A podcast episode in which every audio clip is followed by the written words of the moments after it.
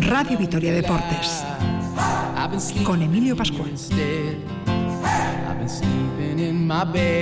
Hola, ¿qué tal? Saludos amigos, bienvenidos al tiempo del deporte en la sintonía de Radio Vitoria. Hasta las diez y media, Radio Vitoria Deportes, tres puntos ya casa y baloncesto en directo, Basconia, Obradoiro.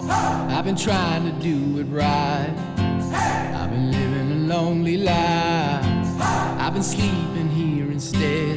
Hey! I've been sleeping in my bed, hey! sleeping in my bed. Hey!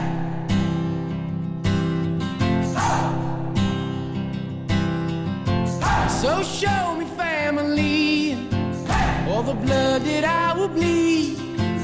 I don't know Bueno, seguimos transitando por el puente del Pilar que no ofrece tregua. A las 8 tenemos el entre el Vasconia y el Obradoiro. En el campeonato del 4 y medio tenemos en Ibar el Altuna 18, el Ordi 17. Buscamos la primera comunicación con el Astelena Juancho Martínez. ¿Qué tal, Arrachaldeón? Buenas tardes. Arrachaldeón, buenas tardes. Bueno, un partido que parecía que iba a tener un recorrido muy rapidito, pero ojito el de Mayavia porque le está dando guerra al Gran Altuna, ¿eh? Se le está subiendo la chepa, 18-17, solo un tanto le separa al de Mayavia del de Amesqueta. Y eso que el partido comenzó con un 9-1 a favor del campeón, a favor de Joaquín Altuna. Vamos a ver cómo resuelve este resto. Se eleva la pelota ahora que lo tenía y muy sencillo, parecía muy sencillo por parte de Aitor Elordi y la pelota más sencilla pues la ha tirado fuera, 19-17, recupera el saque Joaquín Altuna. Ahora estamos ahí con lo que acontece en recta final del partido, Altuna 19, Lordi 17, con el saque para Joaquín Altuna, después jugará Aymar y después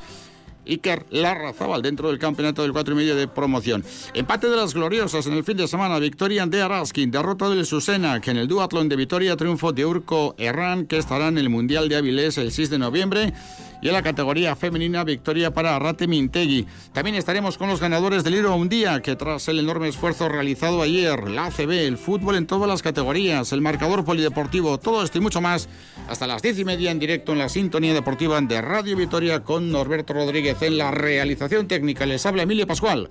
En nombre de todo el equipo de deportes, 6 y 2, comenzamos.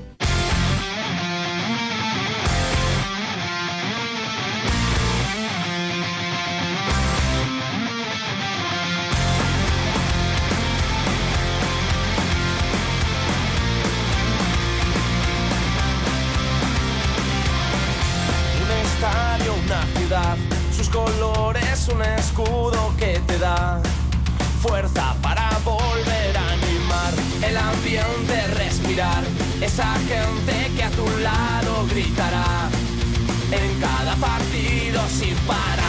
Son las 6 y 3 minutos de la tarde, sintonía deportiva de Radio Victoria. La actualidad pasa por el frontón asturiana de Ibar. Estamos allí inmediatamente, pero antes en Ecual de Coba. ¿Qué tal, León? Buenas tardes. Hola, León, buenas tardes. Sigue adelante el fin de semana deportivo. Luego repasamos muchas cosas que comentar y lo que tenemos por delante. Sí, bueno, pues eh, ahora mismo hay ya un partido de Liga CB en juego con eh, ese resultado de Betis 33, Barcelona 41. También hay, bueno, pues partidos de segunda división de fútbol en juego. Concretamente hay dos que ahora mismo están, eh, que están a punto de, comenzar, dos encuentros eh, que son, eh, bueno, pues eh, ya digo, los que van a iniciarse dentro de un momentito, después de los marcadores que hemos tenido por la mañana, con esos resultados en los que en tanto Eibar como el conjunto de el, de la Morevieta. Que ha empatado a uno en este caso frente a la Ponferradina. 3-3 el Eibar en Miranda y el, el, conjunto de la Ponferradina que ha conseguido empatar frente a la Real Sociedad B. Antonio Recondo, ¿qué tal Arrachaldeón? Buenas tardes. Arracha, don Emilio. ¿Por qué te gusta más, por Altuna o por el Lordi? Hay que ver. Yo seguiré apostando por Altuna, el grande, y la cabeza juega mucho en estas tantas finales, así que yo por Altuna. Tampoco te mojas mucho porque es el gran favorito para conseguir la victoria. Juancho Martínez, ¿cómo tenemos ese partido del campeonato del 4 y medio? 20-17 ha recuperado el resuello, diría yo, Joaquín Altuna, y eso sí, el último tanto, el 20 de maestro. Hay un dos paredes eh, paralelo, nunca mejor hecho al eh, Frontis que ha hecho inútil el gesto de Aitor Elordi de ir a por esa pelota. 20-17 en un partido que, como comentábamos, había comenzado con un 9-1 a favor de Altuna. No lo estaba haciendo mal eh, Aitor Elordi, pero remataba mucho mejor el, campeón. Y lo cierto es que, bueno, pues el partido, cuando se ha llegado al primer descanso con ese 12-7, parece que estaba encarrilado. Parecía que estaba encarrilado porque Elordi no estaba por la labor. Vamos a ver, ahí está, eh, pelota por pared ah. y el tanto 21 que cae del lado ahora mismo de Joaquín Altuna, que parece que va a resolver esta papeleta que se le había colocado ahí en una forma angustiosa un solo tanto. Después de llegar al segundo descanso con 18 a 13, pues resulta que Lordi ha hecho los tantos todos seguidos para colocarse en un 18-17 y bueno, pues ahora aquí está ya el remate final del partido. Va a ser cuando saque ahora, eh, entiendo que Joaquín Altuna, eh, bueno, entiendo, seguro que va a ser su último saque, pero vamos a ver porque Lordi eh, no se ha entregado en ningún momento, ni cuando más cuesta arriba se le ponía el, puerto, ah, bien animado, por cierto, por un grupo importante de seguidores de Mayavia, y el Ordi que hoy, aunque pierda, va bueno pues a poner la carta sobre sus cartas sobre la mesa. ¿por qué no? porque del grupo hay que hay que recordar que se clasifican dos pelotaris. Vamos a ver ahí la cruza Joaquín Altuna y tanto del campeón que la ha cruzado en un gancho bajo eh, yo creo que, mm, que ha pegado por encima de la chapa por un suspiro, pero ha pegado muy, muy poquito por encima de la chapa y muy poquito cerca de la contracancha, eso sí, en dos mm, toques legales, así que ha ganado Joaquín Altuna 22-17 en un partido que se le estaba complicando por momentos cuando eh, Aitor Elordi se le había colocado a un solo tanto con ese 18-17, pero como digo, eh, Elordi hoy ha presentado credenciales para que cuenten con él, porque también hay que recordar que viene de eliminar en la previa a Irribarría y ya en el cuatro medio oficial a Artola, así que no es que venía precisamente venía de vacío.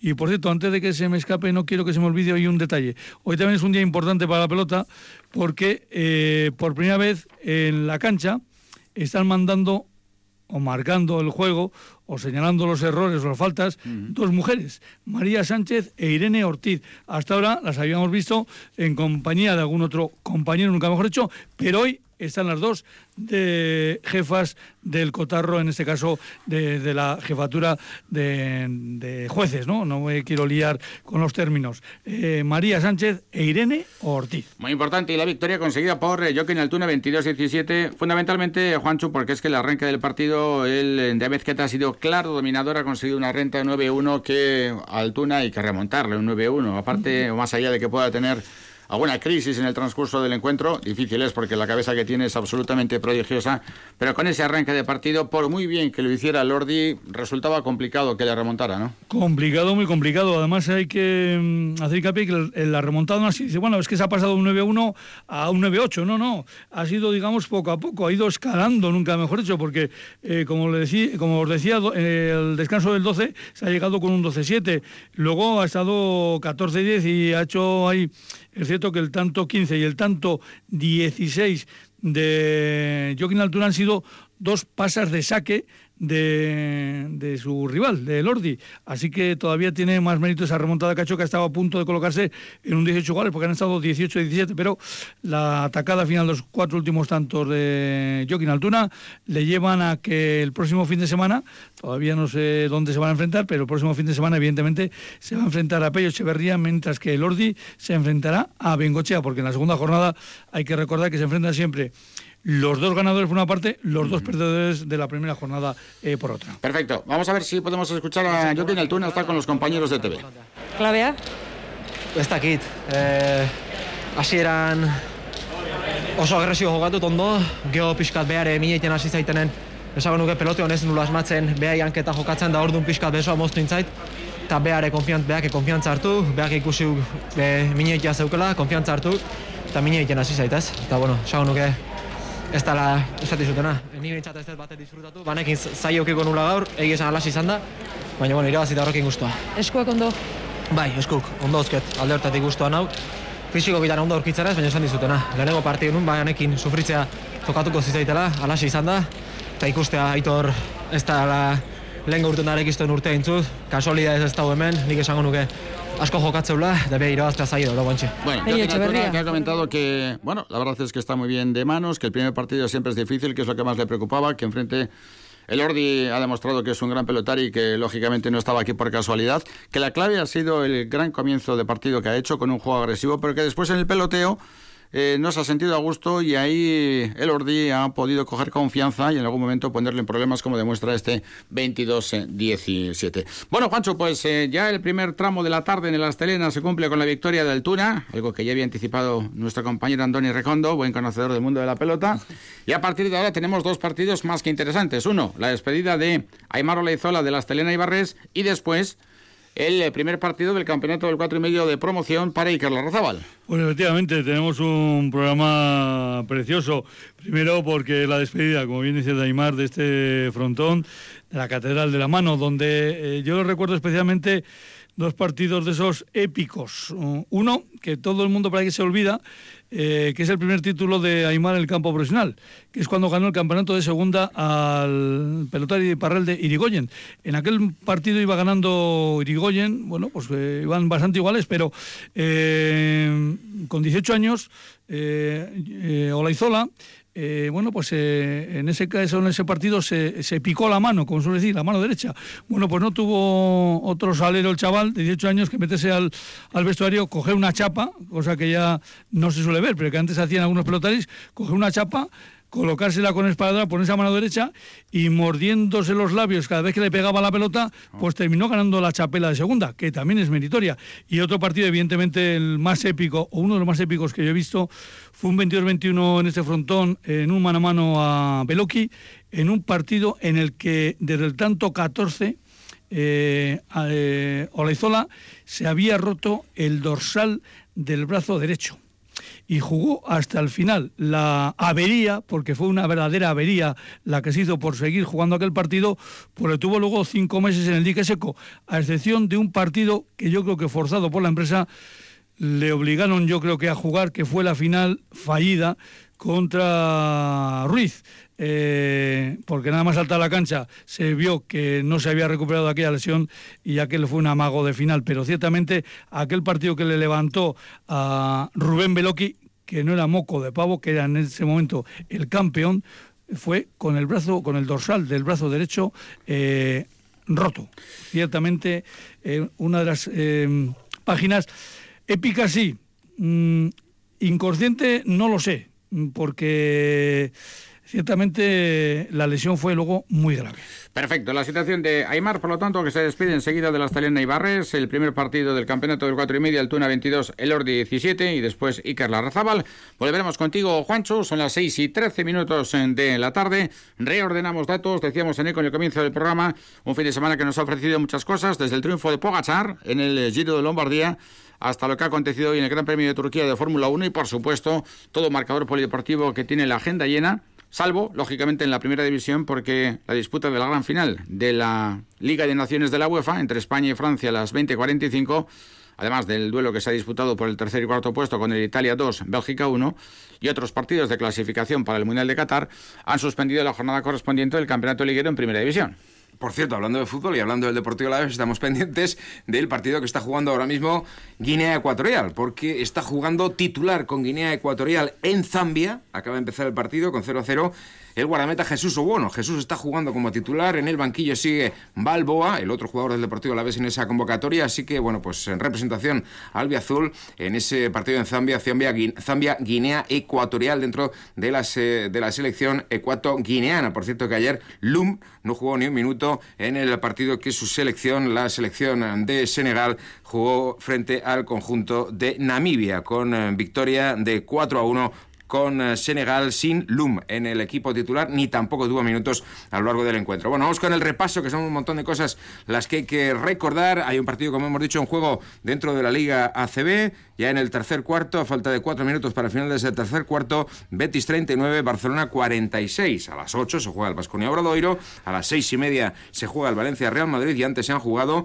el Andorra 87, Gran Canaria 71 y Murcia 92, en Bilbao Basket 87, en lo que se refiere a la jornada de hoy. Recordamos que en la Liga Femenina de Baloncesto el Araski ganaba ayer en Leganés por 75 a 80 y que las gloriosas ayer también no pasaron del empate a cero frente al Sporting de Huelva en Ibaya. En tercera también han concluido Amurrio 1, Aurora Ondarroa 2, San Ignacio 0, Vasconia 2 y Vitoria 1, a la vez B4. También en el capítulo polideportivo, pues empezó la liga de División de Honor en baloncesto en Ciudad de Ruedas. El Vital Susenac cayó en Ariz Navarra en el debut por 56 a 75 frente al poderosísimo equipo de Albacete, que es ahora mismo posiblemente el, principal candidato a el campeonato de liga. En fútbol sala, segunda división B, La Bastida 5, San Juan de Pamplona 5. Y además de esto, bueno, pues en el Campeonato de Europa de Ciclismo en Pista, que terminó ayer en Suiza, la victoriana Tania Calvo fue undécima en su última participación en Madison, junto a, Auque Larrarte. En la Copa de España de Ciclocross de Pontevedra ha sido décima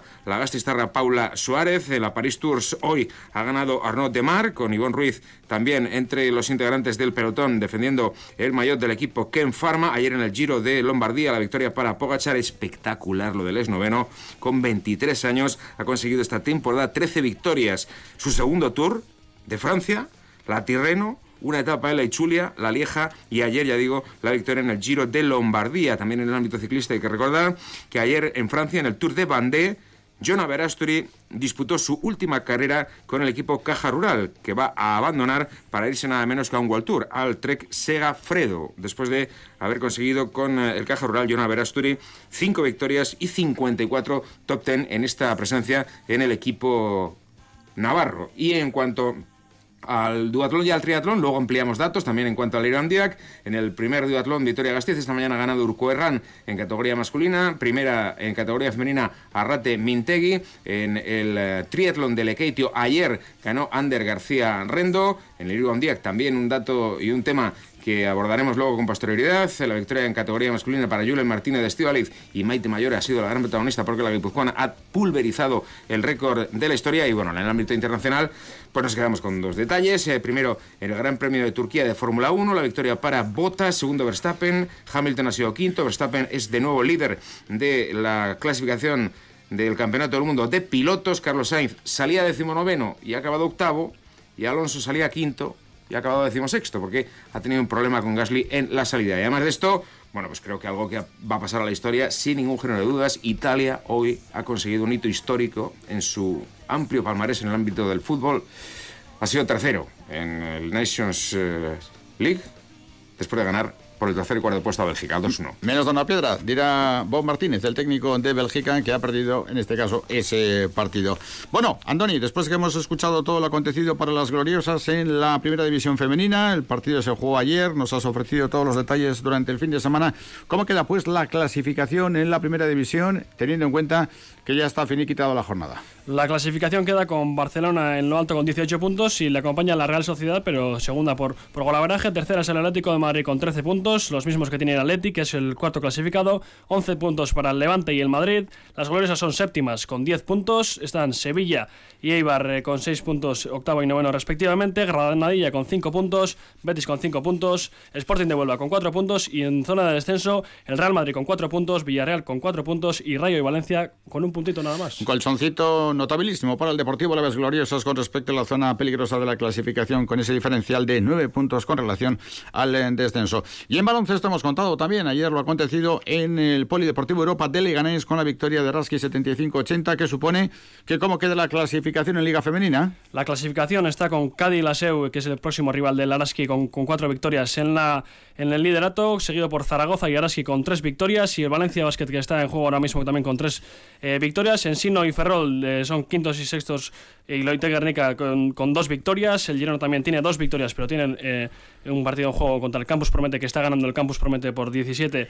a 10 ahora mismo. Luego están el Leganés, Gran Canaria, Tenerife y de eh, Euskotren con una victoria. Perfumerías Avenida, Campus Promete y Benvibre cierran la clasificación. Perfecto, Antonio. Recuerden que a las 8 comienza el partido entre el Vascone y el Obradoiro en el Fernando Buesa Arena. Dentro de aproximadamente una hora buscaremos ya la primera comunicación con el recinto de Zurbano para conocer la última hora del equipo de Dusko que sí o sí debe pelear y debe intentar y debe conseguir la victoria frente al Obradoiro para romper con esa secuencia de cuatro derrotas consecutivas. Son las 6 y 19 minutos. Ya en la puerta del estudio central de Radio Victoria esperan nuestros primeros invitados. Estamos en directo hasta las diez y media en Radio Victoria Deportes, tres puntos y a casa.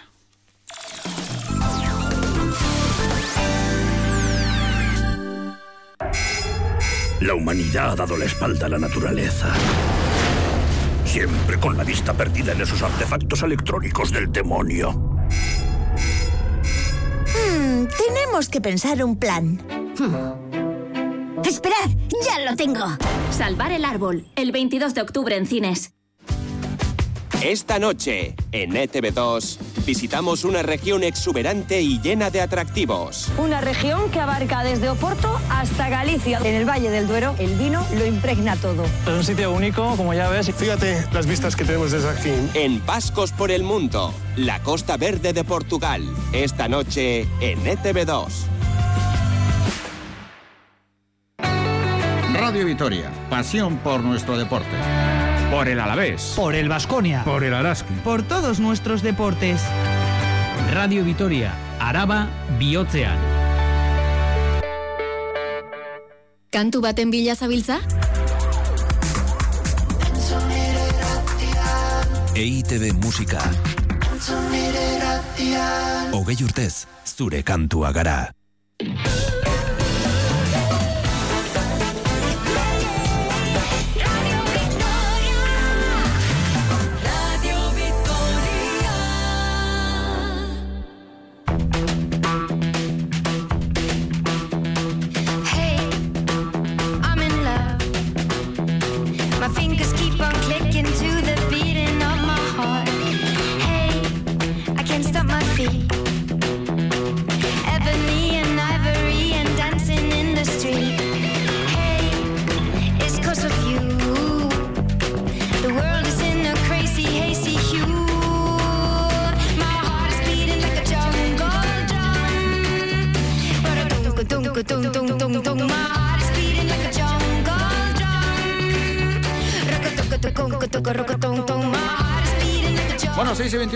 Eh, seguimos en directo en la sintonía deportiva de Radio Vitoria con el partido en juego que enfrenta al Betis con el Barcelona. 46 para el Betis, 52 para el Barcelona. Les decíamos hace un instante que se ha celebrado esta mañana el primer duatlón de Vitoria-Gasteiz con la presencia de cerca de 250 atletas, de ellos casi 100 federados. Una prueba más eh, de la importancia del triatlón en Vitoria tras el Ironman del mes pasado. Hoy el primer duatlón y sobre todo y como el evento más importante la proliferación de deportistas que están brillando con luz eh, propia. Hoy con el triunfo de dos gasteiztarras, de la Blanca Arabatrí, Urco Herrán en la prueba masculina y Arrate Mintegui en la prueba femenina. Con nosotros, aquí en el estudio central de Radio Vitoria, Ander Pérez, director deportivo de la Blanca Arabatrí. Ander, ¿qué tal? Arrazaldeón, buenas tardes. Hola, muy buenas, Emilio, ¿qué hay? Prácticamente recién llegado, ¿no? Sí, la verdad que hemos estado todo el día desde que suena el despertador a las 6 más o menos. Pues no he parado, aquí me ves todavía con la ropa de, de faena, así que nada, eh, ha sido un día duro, pero la verdad que todo ha salido muy, muy bien. Hoy has estado de hombre orquesta porque le has pegado a todo, desde mover furgonetas hasta organizar metas, ¿no? Pues sí, mira, eh, de hecho parte del montaje estaba, estaba en Lekeitio, porque ayer se celebró el triatlón de Lekeitio y tocó ir a Lekeitio por la furgoneta, traerla para acá, y hoy pues nada, montaje, infraestructura y, y bueno, un poquito de todo. Bueno, también con nosotros, aquí en el estudio central de Radio Vitoria, el artista Urco Herrán. Urco, ¿qué tal, Arrachaldeón? Buenas tardes. Eso. Y bienvenido y felicidades por la victoria. Es que. ¿Otra más a la canana? Sí, otra más, otra más. Y antes de lo que tienes por delante, y luego comentaremos el próximo día 6 de noviembre, que es ese campeonato del mundo de Avilés de duatlón, ¿es la prueba más importante de tu carrera deportiva hasta ahora? Hasta ahora sí. Sí, sí, sí, sin duda, además, ¿eh? Sin duda. ¿Y cómo te tiene? Nerviosito. Nerviosito, pero con muchas ganas. Ese nerviosismo de, de no perder los papeles, ¿no? De tenerte activo, de tenerte motivado y con muchas ganas, sí. ¿Hoy con qué sensaciones? Porque hoy estamos a 10, quedan por lo tanto prácticamente 25 días para la disputa de ese campeonato del mundo. Por lo tanto, lo tenemos ahí prácticamente. ¿Con qué sensaciones has terminado la prueba? Contento, a ver, siempre que se gana, estás contento, ¿no? Sí que es verdad que hay maneras de ganar. Pero sí, sí, hoy muy contento con la carrera. Último, bueno, penúltimo, penúltima competición antes del Mundial. El fin de semana que viene voy a correr los 10 kilómetros de Laredo. Y contento, la verdad, sí, contento. Luego hablamos también de los 10 kilómetros porque vienes de conseguir el tercer puesto en el Campeonato de España absoluto masculino, casi, casi con el objetivo de bajar de 30. O sea que poco a poco se van logrando las metas, ¿no? Sí, joder, aquello fue una sorpresa, vamos, inesperada totalmente. Sí que es verdad que quería bajar de 30 pero claro, una vez que te ves disputando las medallas en un campeonato de España, te olvidas de, de la marca y dices, bueno, pues vamos a pelear por, por las medallas, ¿no? Que es lo que va a hacer todo el mundo. Bueno, Urco, has terminado la carrera de magisterio, ¿no? Sí, bueno, estoy en ello.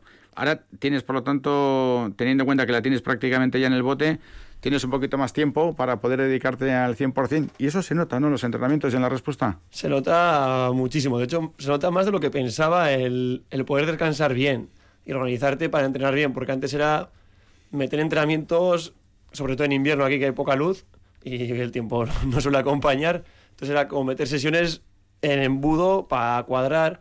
Ahora lo puedes separar, entonces a la segunda sesión del día sí que llegas más descansado. Mm. Ahora seguimos con Urco también, pero queremos analizar con su entrenador, con Ander Pérez, director técnico de la Blanca Arabatrí. Primero, ¿cómo ha ido la experiencia de este primer duatlón, Ander? Porque había mucha ilusión, también mucha cautela como consecuencia del protocolo que había que mantener con respecto al COVID. Afortunadamente las medidas son más eh, suaves, menos restrictivas. Digamos que en términos generales, ¿con qué sensación habéis terminado este primer duatlón de Vitoria-Gasteiz? Pues la verdad que yo me voy muy satisfecho de todo el resultado. Todo lo que se podía dar mal no se ha dado. Yo qué sé, lo típico, ¿no? Pues que pudiera haber caídas en el circuito de ciclismo, porque como ya comentamos, era un circuito bastante técnico, con bastantes giros, bastantes curvas, bastante. Bueno, era no me gusta usar el término ratonerillo, ¿no? Pero era un poco, era un circuito técnico, ¿no? Entonces, bueno, yo creo que ha salido todo muy bien, la gente ha acabado muy contenta, eh, todos los montajes han, han, quedado muy bien, muy, me ha parecido una organización que ha quedado muy profesional, la gente muy contenta y a nivel, a nivel organizativo muy contentos y a nivel deportivo con la victoria de, de Urco, de Arrate y demás compañía, o sea, no solo la victoria de Urco y de Arrate, ¿no? sino que también Inés se ha subido al podio en absoluto, Lola se ha quedado ahí con la medalla de chocolate, Iván también se ha quedado cerquita, entonces bueno, todos los atletas han tenido una buena, una buena carrera y todos han acabado muy satisfechos, que eso también es importante. Eso quiere decir que como miembro de la Blanca Arabatri, esta primera edición de Duatlón, en principio he visto el resultado y a pesar de las circunstancias que han concurrido para organizar como consecuencia de la pandemia, ¿va a tener continuidad los próximos años? A ver, todavía acabamos de acabar hace cuatro horas, como quien dice, ¿no? Y ahora metemos estamos... presión, ¿eh? Ya estamos eh... pensando en la segunda. ahora estamos un poquito cansados, ya nos hemos dado una comilona, ni hemos hablado de nada. Mañana lo haremos con más calma, haremos un, eh, una lista, ¿no? Con todos los puntos a mejorar, pero a priori no me quiero pillar los dedos, pero a priori yo creo que, que, se le dará continuidad probablemente ya en temporada de Dualdón, porque la temporada de Dualdón no olvidemos que va, que comprende desde enero hasta abril más o menos, uh -huh. previo al Trialdón.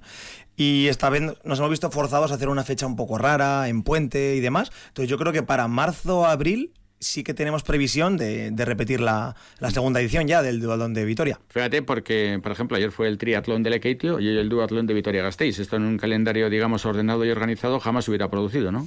Sí, la verdad que hemos tenido bastantes hándicaps, ¿no? Y en este caso, si bien es cierto que podíamos llegar a alojar hasta 350 dualdetas, que era la idea, y hemos conseguido poco menos de 250. Aquí se aplica un poco el mal de muchos consuelo de tontos, ¿no? Quiero decir, eh, no es un mal número, 250 personas, pero sobre todo es muy buen número cuando ves un poco que el Lekeitio solía llenar y no ha llenado, que teníamos el Dualdón también en, de Valtierra, en Navarra, el mismo día que nosotros, que era un puente, que el Campeonato Euskadi del fin de anterior tampoco tuvo mucha participación, entonces creo que los números el año que viene, con todo más normalizado, van a ser mucho mejores. Ayer con la victoria para Rendo en Lekeitio, la séptima posición de Iker Ortiz de Zárate, hoy segunda posición de Joanes, tercero Iker, o sea, la factoría Arabatri, ¿eh? la histórica factoría Arabatri sigue produciendo, ¿eh? la sí. factoría da resultados. Bueno, al final la formación ahí queda y, y, nada, al final son buenos, muy buenos atletas, al final el que, el que anda bien, anda bien.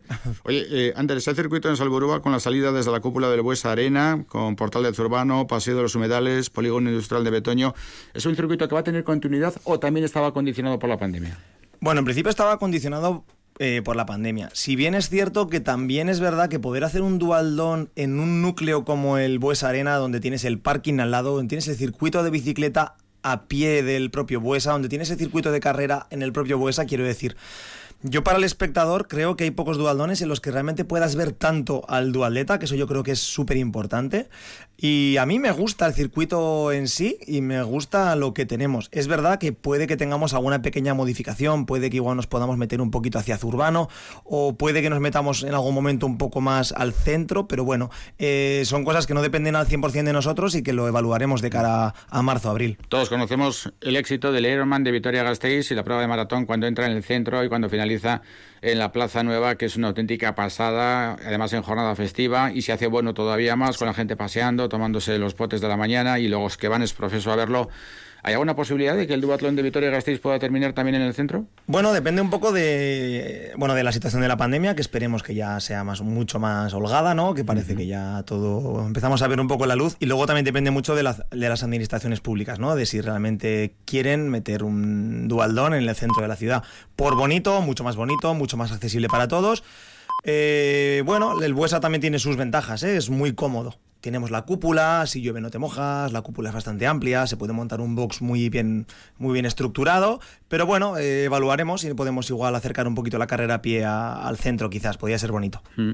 Y estamos hablando entonces, en caso de que se produzca, que parece que sí, la segunda edición, sería en torno a abril del año que viene. Eh, la temporada de Dualdón comprende entre enero, abril, más bien marzo, abril.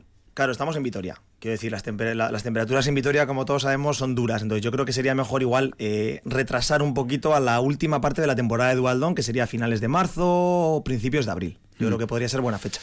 Y hoy decíamos con la victoria de Urco Herrán, que sigue sumando para ese campeonato del mundo de Avilés el próximo día 6 de noviembre. Tú le conoces muy bien, llevas con él muchos años, eh, casi con verle cómo respira, sabes de qué gaita viene o qué gaita deja de venir. ¿Cómo lo ves tú de cara a esa cita del próximo día 6 de noviembre? Hombre, pues lo veo muy bien, ¿no? Siempre le veo muy bien. Uy, que se me va esto. Siempre le veo muy bien, ¿no? Pero bueno, últimamente es verdad que si bien es cierto que, como comenta, ¿no? Ahora tiene más tiempo libre, puede entrenar un poquito mejor. Eso se nota mucho, el descanso. También hemos empezado a trabajar con una nutricionista. Eh, y también digamos que Urco es un tío que siempre está muy motivado, pero es verdad que a raíz del Mundial se le ve un poquito más enchufado. Mm. Entonces esos tres factores creo que le están haciendo ir mejor que nunca. Y si bien es cierto que hoy ha ganado, bueno, con bueno, no, ha sido tampoco una cosa que digas, bueno, igual no han sido las mejores acciones de su vida, pero aún así ha ganado, ¿no? Entonces al final, esto es como el Madrid o el Barça, ¿no? Que cuando igual tienen un partido que tampoco es el, el ideal, aún así ganan, ¿no? Pues eso también es importante, saber ganar cuando igual no tienes tus mejores sensaciones de, de tu vida. Hemos seguido los tiempos, Urco, has comenzado muy bien en la prueba a pie, después en la bicicleta eh, te han recortado un poquito y al final has conseguido mantener, ¿no? Sí, eso es. En la primera carrera a pie me he escapado un poco. Luego en bici, lo que dices de Johannes y que me han enganchado en el kilómetro 8 pues, más o menos. Y eso, hemos llegado juntos a la, T2 y ahí sí que he marchado ya hasta meta. Digamos que el año ha sido complicado para todos, también para vosotros con la supresión de las eh, pruebas, eh, pues por los motivos que no vamos a reiterar. Pero cuando has competido, cuando ha habido posibilidad, eh, te ha ido muy bien, ¿no? Sí, sí, la verdad. A ver, siempre hay altibajos, ¿no? Pero yo creo que sí, que los resultados han sido positivos en general. Siempre nos ha, sí se puede estar, sacar siempre buenos resultados, pero lo veo muy difícil, pero bueno, no, me puedo quejar, la verdad. Bueno, lo último potente, más allá de la convocatoria para el Mundial, del que enseguida hablamos, eh, fue ese tercer puesto en el Campeonato de España Absoluto Masculino, celebrado en Extremadura, eh, con una marca de 30-01 en 10 eh, es algo que tú mismo decías hace unos instantes, no esperabas, que fue incluso una sorpresa, ¿no? Sí, sí, para, para nada, esperaba no el tiempo, sino el puesto. Al final fue una carrera que salimos unos cuantos, o sea, unos cuantos, quiero decir, en cabeza. Llegamos a, a, la mitad de la prueba, pues así a ojo entre 12 o 15 atletas.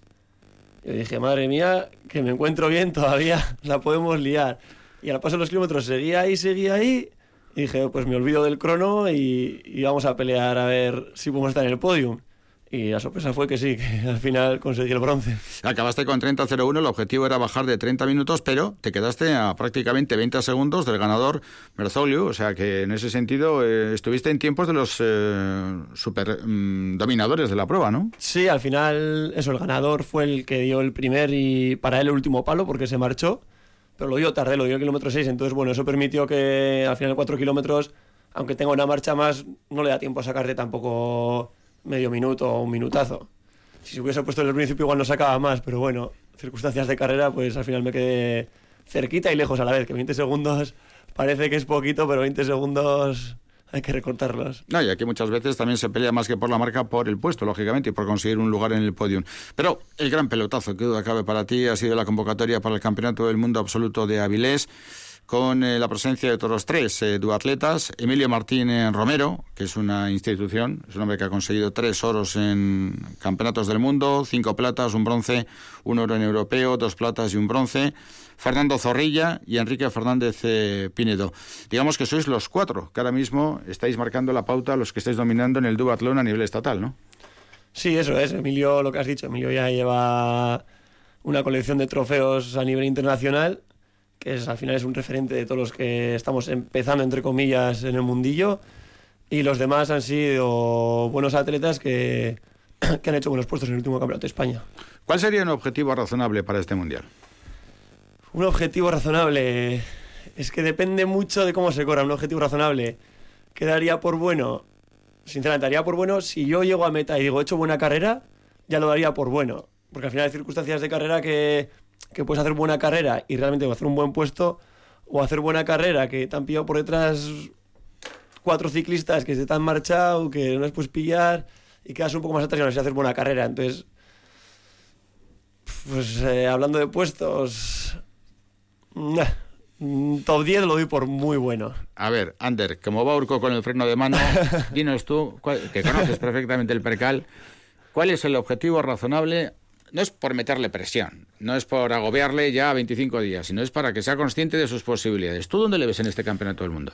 A ver, yo creo que va a ser una carrera muy igualada. Ya sé que suena a topicazo, ¿no? Pero es que es real. Va a ser una carrera muy igualada. Eh, a esos niveles ya hay mucha gente. Por ejemplo, Urco, si bien es cierto que en el Campeonato de España de 10 kilómetros hizo 30 pelados, él vale más. Él vale más cercano a 29 que a 30, yo casi te diría. ¿eh? De hecho, en Laredo, igual si vamos buscando un poco más una marca que un puesto, porque en, el Campeonato de España al final busca más un puesto. En Laredo es una carrera más de igual hacer marca, porque es un circuito rápido. La gente igual va- va más a hacer marca. Eh, claro, en el Mundial igual hay 10, 15 tíos que pueden acercarse a esa marca de 29-0, hay 28 cortos también, gente que corre en esas marcas. Entonces, bueno, Urco el otro día en la final del Grand Prix en Francia se codeó con gente de 28-20, 28-15 y prácticamente acabó con ellos. Un par de olímpicos también que fueron a la final del Grand Prix y Urco estuvo por delante de ellos. Gente que realmente corre muy rápido. O sea, al final es una carrera tan abierta que el que que el que tiene un poquito más ese día o se ha levantado con el pie derecho, pues es el que se lleva el gato al agua. Entonces, a ver, ganar sería prácticamente un pelotazo de subida, ¿no? Pero igual un top 10 es per- perfectamente válido. Ahí en este caso, en cuanto a rivales, ¿el enemigo lo tiene en casa con la selección española y después quizá los franceses? Yo te diría más igual franceses, británicos, japoneses. Hay un par de olímpicos. El, el- el que quedó el 13 en Tokio, Kenji Nenner, anda bastante bien. Acabó el 13, es muy buen nadador y buen corredor. Um, Joyce, también un británico, anda mucho. Y luego los franceses son muy potentes. Los franceses en dualdón sería un poco la, la potencia ¿no? a, nivel, a nivel mundial. Bueno, eh, con Emilio Martín, eh, Urco y con Fernando Zorrilla ya ha subido al podio ¿no? en el Campeonato de España que se celebró en su momento en Avilés. Y luego también en Soria tuviste la oportunidad eh, de incluso estar por delante de él, de Emilio, ¿no? Sí, bueno, en el de Soria Emilio no fue. Y... Así que estabas por delante, claro, ¿no fue? Eso es, ahí sí que le gané. él no aparecía, o sea que y luego estabas por el delante. que nadie estuvo por delante de él fue en Avilés este año, que fue el que se llevó el gato al agua, por Ah. así decirlo. Es una referencia. Emilio Martín Romero, eh, fundamentalmente viendo su palmarés, no hay que recordar ¿no? cuál es su potencial deportivo, de todo lo que él te pueda aportar desde su experiencia y desde observar cómo trabaja, ¿qué es para ti lo más importante? Yo siempre que he coincidido con Emilio a la última vez en una concentración ahí en Portugal, siempre intento que él me cuenta eh, sus no anécdotas, pero sus vivencias dentro de una carrera, ¿no? Cómo es que al final cambia muchísimo cuando tú crees una carrera que el nivel medio alto lo tienen cinco atletas o vas a un mundial que el nivel medio alto lo tienen 20, 25 atletas, ¿no? Entonces sí que escucho mucho sus consejos a la hora de afrontar una carrera de, de- como el mundial, vaya, de ese Mm. nivel. Tu Urco sigue simultaneando triatlón, duatlón y atletismo. Hay una- un dato ciertamente llamativo. Quizás haya producido otras veces, ¿no? Pero no deja de llamar la atención. Y vamos a recordarlo, ¿no? Este año en los campeonatos de Álava de atletismo, pues resulta que... ¿Cuándo fue? ¿En qué mes fue el campeonato de Álava? Pues sería enero o febrero. Enero febrero. Pues eh, a las 11 y 35 ganaste en 800. A las 11 y 55 ganaste en 1500. A las 12 y cuarto ganaste en 400. Y a las 12 y media ganaste en 3000. Y te dio tiempo todavía para echar unos potes con los amigos y ir a casa a comer, a casa de la macho a comer. En fin, eh, son anécdotas, ¿no? Y situaciones Sí, por eso aquí. es. también demuestra ¿no? el control que tienes de- del atletismo en Álava y de tu capacidad innata para destacar en este apartado deportivo, ¿no? Sí, sí que es verdad que el atletismo no sé muy bien la explicación o no sé muy bien por qué se me ha dado bien y sí que he progresado, pues comparado con la natación o con el ciclismo, a pasos agigantados en atletismo. Ha sido de, de mi primera media maratón a 1.24 a la última en 4 o 5 años hacer 1.7. Entonces, bueno, sí que es verdad que partía de cero, que no había ocurrido nunca. Y lo, de, lo que dices de los campeonatos Álava fue como una anécdota de voy a hacer el 1000 y el 3000. ¿Y por qué no haces el 800? Y Ander me picaba. Y el 400 también. Y yo, pero si nunca he salido de tacos y preparamos ahí un show en Mendy con, con la salida de tacos antes de la carrera. O sea, ¿nunca habías salido de tacos? Nunca, nunca. Nunca. No sabía, pues, pues la noche anterior viendo vídeos en YouTube de las Olimpiadas, de cómo había que colocar los tacos, eh, porque hay ciertas pisadas, pie y medio para el, para, el taco, luego para el delantero no sé cuántos, para el trasero tanto, la inclinación. Estaba flipando y menos mal que otro que competía nos ayudó un poco, nos dijo, a ver, esto se hace así, así, así, porque madre mía. Ander, tú eres el entrenador y estamos haciendo unas risas y tal, pero si nos ponemos serios a pensar en el potencial que tiene Urco, es impresionante, porque Urco tú ahora estás en 23. 5. 25. El potencial que tiene Urco por delante es impresionante, ¿no? Sí, es que al final eh, Urco lo que tiene es un chaval bastante completo, sobre todo corriendo. Dentro de que es un fondista, es un tío que te puede correr una media maratón, pues eso también tranquilamente en marcas en torno al 1.5, pero es que luego mm, le pones a hacer un 1000 o un 400, un 1000 y es rápido, es potente, es un tío que tiene un buen final también en carrera a pie. Eh, luego, so- sobre todo eso, pues es un tío alto y a la vez coordinado, ¿no? Que por lo general todo el mundo dice, jo, Urco con la zancada que tiene. No es habitual ver a un tío de su peso y envergadura correr tan rápido realmente, pero es verdad que es un tío muy coordinado con esa envergadura. Lo más habitual es, pues casi todos los fondistas, mira Martin Fitz, ¿no?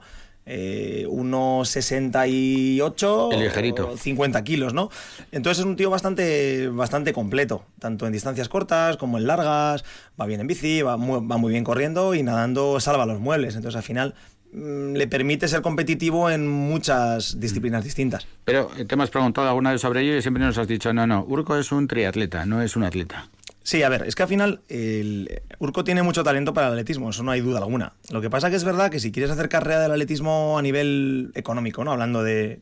Al final uno porque se pasa... A Urco le gusta mucho el trialdón. Mm, Más que el atletismo, bueno, es que puede hacer atletismo y a la vez trialdón, ¿no? Si se pasaría atletismo, si se, para, si se pasara atletismo sería un poco pues, por un factor de profesionalismo o lo que sea. Pero es que también en atletismo eh, es complicado hacer carrera, ¿eh? No hay tampoco muchos fondos y encima también hay una ventaja racial clara. O sea, quiero decir, en trialdón está más igualado, ¿no? Eh, Pero en atletismo es verdad que los africanos es complicado pelear contra ellos. O sea, eh, muy pocos europeos realmente son capaces de llevarse los premios gordos y al final casi todo se queda en, en África, en keniatas, etíopes y demás. Vemos que está en un pico de forma notable, eh, Urco, teniendo en cuenta los últimos resultados. Eh, ¿Cuál sería el plan de trabajo, más allá de la prueba del próximo fin de semana en Laredo de los 10.000? El plan de trabajo, eh, tanto de carga como de descarga, evidentemente, de aquí al día 6 de noviembre. Bueno, pues ahora mismo hemos estado bajando un poquito la carga de natación, porque creemos que el Mundial lo, lo requiere, ¿no? Por lo general, para citas relativamente importantes no hemos bajado la carga de natación, porque como decimos, Urco es trialeta y Urco es la primera vez realmente que puede llegar a sacrificar una parte del trialdón por una prueba, ¿no? Meter un poquito menos de carga de, de natación para estar un poquito más descansado y poder meter un poquito más de carga de carrera a pie y de bicicleta. Ahora haremos Laredo, con una carga media más o menos, y luego a partir de Laredo, la semana siguiente, que quedarían tres semanas, todavía sería de una carga importante, y luego las dos semanas iríamos haciendo ya una puesta, una puesta a punto un poquito progresiva, ¿no? De, de unas dos semanas, donde iríamos manteniendo intensidad, pero bajando un poquito el volumen y la carga general, por tanto. Luego, además, Avilés es un lugar emblemático para vosotros porque conocéis muy bien la zona. Habéis tenido éxitos muy importantes, habéis sido eh, campeones de España. No sé si se repite el mismo circuito o hay algún parecido. Eh, no, el, el circuito es nuevo, ¿no? Porque hay varias variantes de Avilés y digamos que de esta manera han cogido parte de uno y parte de otro. Han hecho como una tercera variante, ¿no, Urco? Sí, sí, sí. El, el de carrera a pie sí coincide con el Campeonato de España de este año, que es al lado de la Ría y del, del Niemeyer. Y la bici sí que la han cambiado un poco, le han hecho las seis vueltas, no muy reviradas, giros de 180, que bueno, al final hay la técnica sí que influye, pero bueno, no influye como un circuito ratonero en una ciudad. Y eso es lo que han cambiado. El circuito sí que parte del circuito, un 20% del circuito de bici sí que coincide con otros años, pero pero lo demás han, han cambiado. ¿Te beneficia este nuevo circuito? No, Sobre todo en el segmento de bici, ¿eh? Ni fu ni fa, diría. Porque me lo esperaba peor, porque suelen ser. Circuitos de estos suelen ser como el de hoy de Vitoria, muy vistosos para el público, a muchas vueltas y con muchos giros. Y sí que creo que este circuito, aunque tenga muchos giros, tampoco es excesivamente técnico. Diría que es un circuito más de rodador. Entonces, bueno, tampoco tiene mucha subida. O sea que supongo, supongo que no habrá que, como se corra, ir en bici y, y los que han entrado en el primer grupo ahí se quedan. Mm. No creo que entre un segundo grupo muy numeroso por detrás. ¿Tienes ya un plan de carrera? ¿Ya ¿Lo has visualizado? ¿Te lo has imaginado muchas veces? Sí, sí, y siempre es el mismo plan. Salir a cuchillo y aguantar el culo del primero ahí, que no se me vaya, que no se me vaya, que no se me vaya, montarme la bici en el primer grupo y lo mismo. Que no se vaya, no se vaya, no se vaya. Y lógicamente, pues hay gente muy potente en bici y no seré yo el que cierre los huecos si algún belga o algún francés le cruza el cable y mete una arrancada. Pues seguramente intentaré dejar la tostada a otro si es que, si es que no voy muy tostado. Bueno, 5, 20, 2,5, ¿no? 5 a pie. El doble. Eso es. En este caso es distancia olímpica. El mundial es en distancia olímpica. Correcto, entonces 10, 40, 5. En los 10 kilómetros, en el primer segmento, Urco, mucho tiene que correr para superarte. Sí, pero corren mucho, corren mucho. Supongo que serán los franceses los que pongan eh, el ritmo machacante. Y los franceses, lo que te digo, los franceses se montarán en bici y si se montan tres, no mirarán para atrás. Estos yo creo que tiran para adelante con todo, a abrir hueco. Y lo más peligroso del mundo, bueno, lo más peligroso, lo más duro va a ser el 5000, siempre lo más duro, ¿no? Al final, vayas en el puesto que vayas donde se juega la carrera. Si vas el séptimo, te vas a jugar el séptimo, si vas el primero, el primero, 5000 se puede hacer muy largo. Y ahí, eh, Ander, ¿cómo, ¿cómo juega la táctica? ¿Qué, ¿Qué tenemos que tener en cuenta en una prueba? Porque es verdad que no estamos hablando de un half o no estamos hablando de un Ironman, pero son distancias ya más que respetables, 10, 45. Eh, a la hora de dosificar, regular, o hay que ir a full todo el tiempo. Bueno, en este caso, digamos que Urco pasa de ser el más vigilado, ¿no? Que podría ser en España, el probablemente sea el más vigilado. Yo creo que ahora mismo Urco igual en España es el tío con más en forma. Yo creo, es el chico que puede correr más rápido. Por lo tanto, en dualdón eso suele ser importante y en bicicleta también se maneja bien. Entonces, en el caso del Mundial, digamos que Urco, como suele decir, es un poco más el underdog, ¿no? Es nadie le conoce tanto, va a tener más libertad. No es- esto es como Valverde cuando decía, ¿no? Que le dieron el arco iris y no le hicieron ningún favor, ¿no? Porque estaba muy vigilado.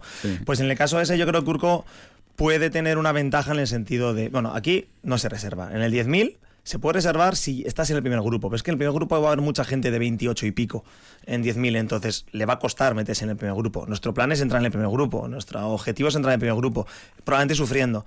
Entonces digamos que un poco nuestra estrategia es jugar un poco al contraataque y como dice Urco, dejarle la tostada a los belgas, a los franceses, a los japoneses o al que la quiera, porque nosotros en principio no la queremos. Pero el hachazo definitivo, ¿dónde hay que darlo? ¿En la bici o en los cinco finales? En el caso de Urco, jugando un poco al, al contraataque, sería jugarse en el último 5000 y en la bicicleta, pues lo que te digo, eh, no gastar muchas balas porque ahí pasas, como te digo, de ser el, el fuerte a ser, bueno, un outsider que se dice, un underdog, un no sé cómo explicarlo, ¿no? Un, Un candidato. Un, a ver qué pasa, ¿no? Eh, que por juventud y por participaciones, primera participación en un mundial no va a estar tan seguido, probablemente suene, Urco suena, pero probablemente no sea, eh, no le van a hacer un, un marcaje especial. Eh, Los cinco finales, con el nivel de esfuerzo que llevas después de 10 y 40, tienen que ser brutales. Urco. Sí, además es siempre es una incógnita, ¿eh? por lo menos para mí siempre es una incógnita. Bajarte de un duatlón a correr es rezar para que cuando pongas el pie en el suelo digas tengo piernas o no tengo piernas. Y encima en un mundial es tengo piernas y es que los otros también. O sea, entonces tengo piernas y encima hay que achucharle. Entonces uf, no es lotería, pero hay que tener el día. hay que tener el día. Y yendo a full, Ander, eh, decíamos antes el tema de la estrategia, pero, eh, por ejemplo, el tema de la alimentación es importante en una carrera tan corta, entre comillas. eh, ¿Tienes que ir ya hidratado, tienes que ir alimentado ya? ¿O en el transcurso de la prueba tienes que guardar un momentito para, eh, lógicamente, eh, no quedarte sin, sin eh, energía para poder afrontar el desarrollo de la competición? Bueno, pues en un principio en un dual don sprint, ¿no? Que es donde Urco se pudo llegar a clasificar para el mundial, que son las pruebas que se hacen más a nivel nacional, se hacen más pruebas sprint. El Campeonato de España se hace en distancia sprint, 5, 20, 2,5. Son pruebas de menos de una hora, por lo tanto, con que metas en el un poquito de sales y poquito más, vale. ¿Puedes meter un, un gel? Sí. ¿Necesario? No. ¿Imprescindible? No. Mm, para gustos, ¿vale? Ya en una prueba de dos horas, que es un dualdón olímpico, ya son dos horas, en la bicicleta sí que habría que tomar por lo menos un gel. Incluso hay gente que se podría tomar uno a mitad de la bicicleta y luego otro al empezar a correr o así. Ahí ya sí que la alimentación empieza a ser importante. Y muy importante también probar eh, los geles que a ti te vayan bien y probarlos en carrera. Y por ejemplo, Urco, si no me equivoco, que aunque no lo he visto, pero ha probado un gel en el Dualdón Sprint, que si bien es cierto que no hacía falta, para ver qué tal lo toleraba de cara al Mundial. ¿Y qué tal? Perfecto. Cero, cero dolores de tripa ni molestias, que es lo importante. Es importante ¿eh? porque muchas veces como absorbe el estómago los geles, eh, normalmente te puede dar muchos problemas. En este tipo de pruebas puede, eh, puede haber una táctica de equipo, es decir, eh, bueno, vamos a controlar a los japoneses o a los belgas o a los franceses y luego ya veremos, aquí mira, es un sálvese quien pueda, aquí cada uno se juega lo suyo aunque vayas con la selección y por lo tanto, olvídate de mí que yo hago mi carrera. Mm, No, yo creo que sí que hay táctica, sobre todo los franceses. Yo creo que sí habrá una táctica de que si se escapan dos, no creo que el hueco lo cierre un francés. De hecho, si el francés tiene que cerrar el hueco, para él es un fastidio y, y ha hecho, a él le beneficia que lo cierre otro porque mire, me iban hasta cabeza de carrera a rueda. Entonces yo creo que ahí sí que habrá táctica. Aparte, lógicamente, de los entrenamientos con Ander y con el equipo, ¿tenéis concentración como selección española para afrontar el Mundial? No, hicimos una eh, antes de Navidades y a la siguiente vez nos veremos allí el jueves, pues día 4 si no me equivoco, ¿no? Jueves, sí, día 4 allá en Avilés. Mm. Tú tienes mucha experiencia, pero un poco el acongoje ya ha empezado a funcionar en cuanto a mariposas en el estómago. Antes decías que estabas un poco nerviosillo. Es la prueba más importante de tu vida. Si pegas el pelotazo vas a ya dar un salto muy notable en lo que significa el ranking y por supuesto tu notoriedad dentro del mundo del duatlón y triatlón a nivel mundial, puesto que hablamos de un campeonato del mundo. ¿Te da la sensación de que aunque no te juegues mucho, porque tienes mucho futuro por delante, pero que tienes por delante una gran oportunidad que no te gustaría desaprovechar. Eso es, no te juegas nada, pero a la vez te juegas todo. O sea, es, es una oportunidad a seguir ahí, ¿no? Al final es, estás corriendo un mundial. En el duatlón no es olímpico. ¿Qué hay más importante que un mundial? No hay nada. Entonces, esa es la carrera y ese es el día. Y es donde hay que darlo todo. O sea, tienes que llegar ahí bien preparado, bien concentrado, sabiendo lo que tienes que hacer. O sea, teniendo sin ninguna duda. Y luego ya, pues que las piernas dicten justicia, ¿no? Ander estará en el Mundial, supongo. Sí, estando aquí en España no vamos a faltar. ¿Te dejan estar con él desde la federación? ¿Te dejan que estés eh, aconsejándole en la propia prueba? ¿Te dejan que estés cerca? ¿O dicen, mira, aquí estamos con la federación, estamos con la selección, los entrenadores están muy bien, pero en el hotel, luego a partir de ahí, dejarlos tranquilos? No, o sea, mm, si yo quiero estar con Urco, voy a poder estar con Urco. Lo único, yo no voy con la expedición española. Eh, la expedición española tiene un técnico o dos técnicos, no eran uno o dos, igual van dos, que se encargarán un poco de, bueno, pues de toda la logística del viaje y de los aspectos técnicos de esos, de esos dos días, pero no significa que no podamos tener conversaciones o que el día de la prueba yo esté con él, como, como estaré. ¿Qué es lo último que le vas a decir a Urco antes de dejarle que se vaya a comenzar la carrera de 10.000? Jo, pues un poco lo de siempre, ¿no? Mente positiva, visualiza. Eh, A mí me gu- yo como entrenador soy un poco hippie, no sé cómo, o sea, le doy mucha importancia a los aspectos mentales. Yo creo que es muy importante el hecho de eh, ahora igual ya no se los re- recalco tanto, igual esto me recuerda que se lo tengo que recalcar más. Yo antes siempre les decía, media hora antes de la carrera, sentaros en una sombra, cerrar los ojos, visualizar la carrera, la transición, imaginaros a vosotros.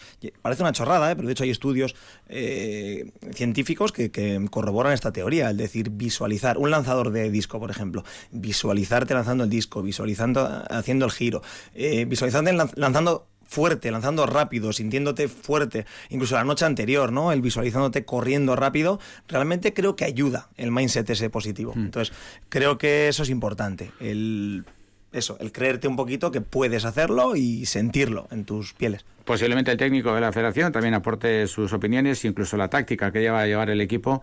Tú como amigo suyo y como entrenador suyo que eres, eh, como alguien que le conoce muy bien, eh, le vas a marcar también una estrategia a la hora de cuidado con este hombre, muy atento a los movimientos que haga Emilio o el francés de turno o el que fuere. Sí, a ver, yo creo que la selección española como tal igual no es la más potente de las que hay. Creo que la selección española cada uno va a jugar sus cartas, o esa sensación tengo. Yo creo que quizás franceses eh, son un poco los que parten el bacalao, porque casi seguro que los cuatro que llevan son muy buenos y casi seguro que los cuatro van a estar adelante. Entonces yo creo que ahí sí que pueden jugar un poquito a tú atacas, que salgan otros, ¿sabes? Cuando tienes cuatro balas que quemar, ahí tienes más opciones de, de, pues de eso. Sí que es verdad que entre Aldón Dualdón, por lo general, es raro. Mira, por ejemplo, Neko Llanos, el, el- es verdad que fue a Sydney 2000 y, y a- ahí en esas épocas sí que se estilaba más el llevar a un tío que anduviera mucho en bici para ayudar a otro que es el favorito, a lo mejor en Eco para echar una mano a Iván Raña y tal. Es verdad que entre Aldón Dualdón, por lo general, se deja hacer a cada uno su carrera y jugar sus cartas. Es verdad que si tú tienes a un compañero por delante, no tiene mucho sentido que vayas tirando al grupo para que todo el grupo pille. O sea, quiero decir, también hay un poco de compañerismo y camara- camaradería. Siendo como es el duatlón y el triatlón en diferentes distancias un deporte absolutamente seguido dentro de lo que es el sector ¿no? del triatlón, es verdad también que los halves y los Ironman, sobre todo, pues el Mundial de Kona, que este año, por cierto, no es en Kona, que es en, en Utah, en Estados Unidos, eh, pues son los que mayor repercusión mediática tienen y los que también eh, mayores premios eh, económicos a los ganadores dan, etcétera, etcétera. Eh, no sé si la eh, tipología del atleta de Urco eh, se ajusta a la pregunta que te vamos a hacer a ti, eh, Ander como entrenador, como casi fisiólogo y como preparador y director técnico de, Urco y del, del equipo, ¿no?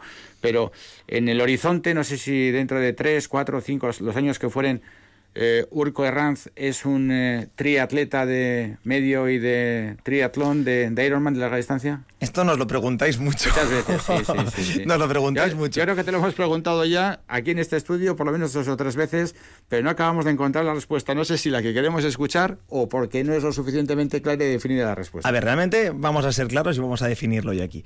Eh, a ver, el, el hecho de que el Ironman de Hawái tenga repercusión, yo creo que la prueba con más repercusión a nivel triatlón son los Juegos Olímpicos. Sin duda. Yo creo que en triatlón son los Juegos, en distancia olímpica, ¿vale? Y lo que más mueve probablemente. Incluso a nivel premios económicos, Bueno, he hecho sin duda, pero tampoco lo tengo tan claro, ¿eh? porque el Mundial de Kona es el Mundial de Kona. Eso también es verdad. Sí, eh, están las series mundiales de Olímpico que también mueven. Y ahora está, jo, ¿cómo se llama este formato que...? Las World Series. No, hay otro. El La Super League. La Super League. Eh, han montado un, bueno, un tinglao bastante interesante que, que está muy dotada de premios, que es como unos formatos de triatlón un poco raros, ¿no? Que llevan a los mejores, los ponen por equipo, les hacen hacer formatos raros, primero una crona nadando, luego no sé qué. Se llama la Super League Triatlón y en cuanto a premios probablemente sea ahora mismo lo más potente, ¿vale? Eh, que me voy por las ramas. Urco. ¿Sí o no? Eh, a ver, en principio, esto es una realidad. A, a Urco todavía la larga distancia no es que le llame especialmente la atención. Y quizás sea un tío todavía más competitivo en distancias cortas y medias. Eh, en principio es para lo que hemos entrenado todo este tiempo. Es un tío muy rápido, es capaz de correr un 5.000 muy rápido, un 10.000 muy rápido.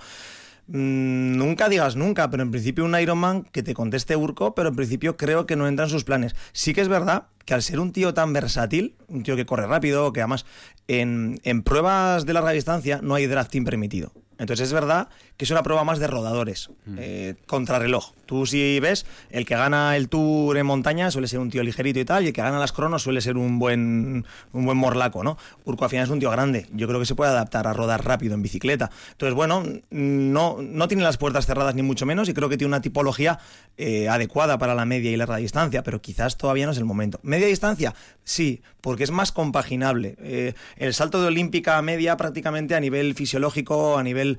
eh, a todos los niveles es perfectamente válido, pero quizás a larga distancia ya es un poco más complejo. Habría que cambiar un poco muchos meto- la metodología de entrenamiento. Urco, ¿te ves en el Mundial de Kona alguna vez?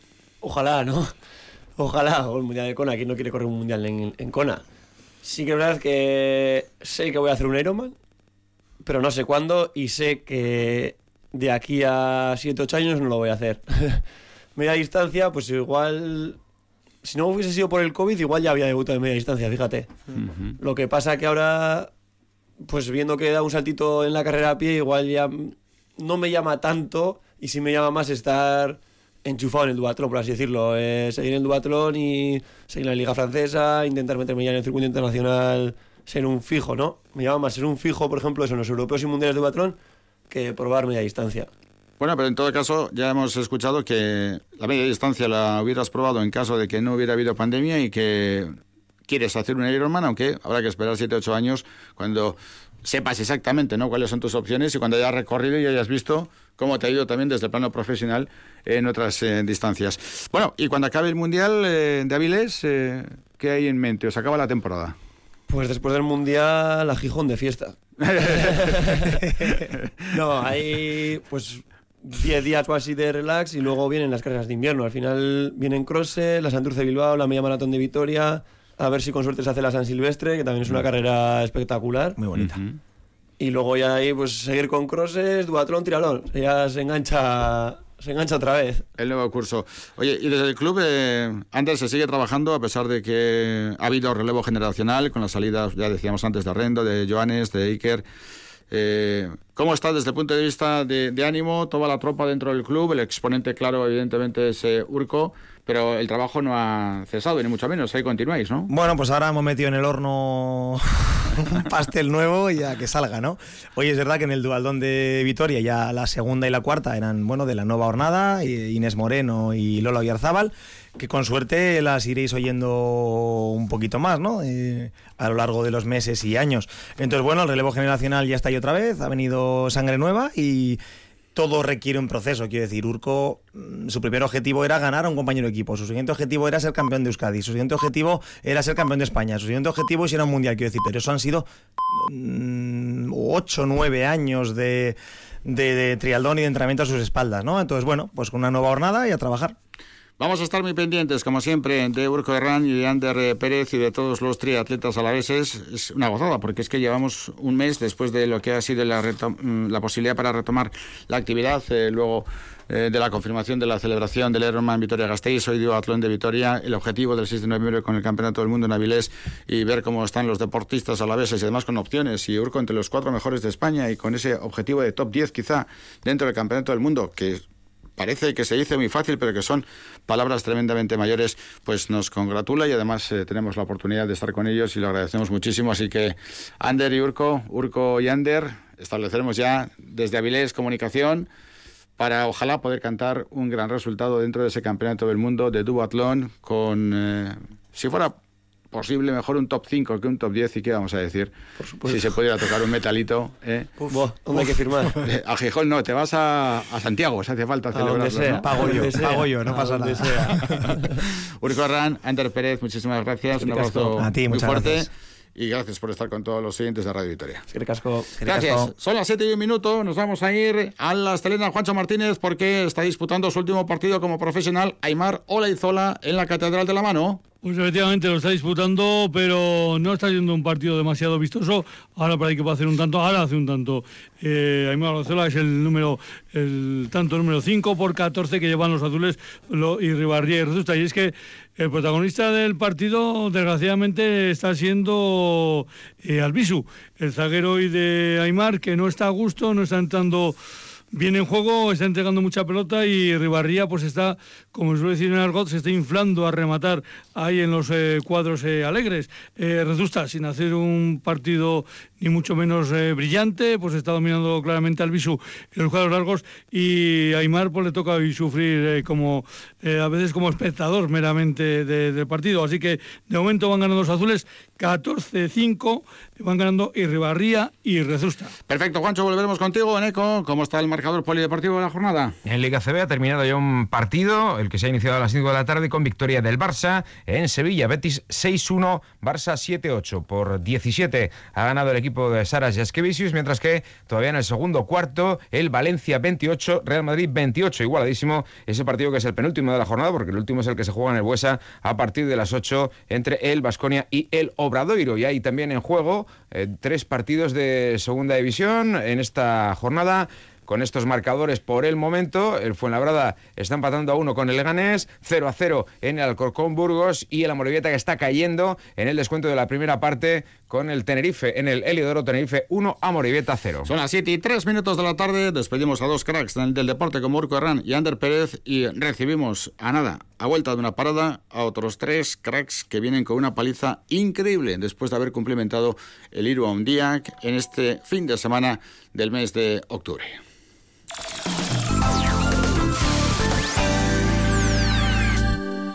EITB podcasten Euskal Archipelagoa sortu hau da. da, urbasako kaia. Hiru olatu erraldoiek aldatu dute mundua. Hirugarren olatua, 2008 iruko apirilaren hogeita iruan iritsi zen.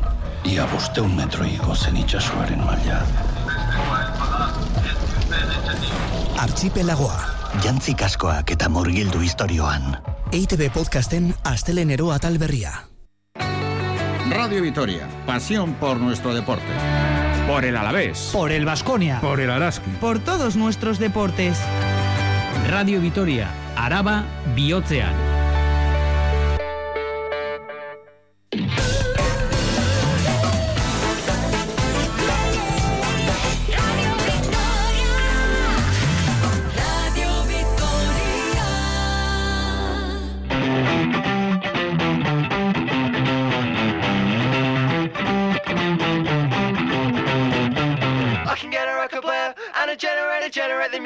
Makes you feel better.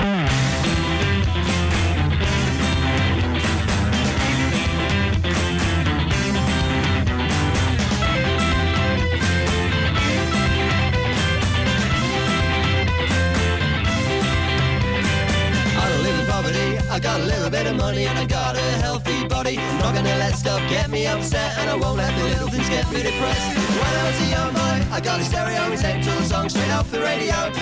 The band's made and the melody was all I need to make me feel free. Sometimes you get so low, you don't know why. Or a little unsettled and suddenly I remind you that you don't live in poverty. You got your youth and you got food in your belly. I can get a record man and a generator, generate the music that makes you feel better. I can get a record man and a generator, generate the music that makes you feel better.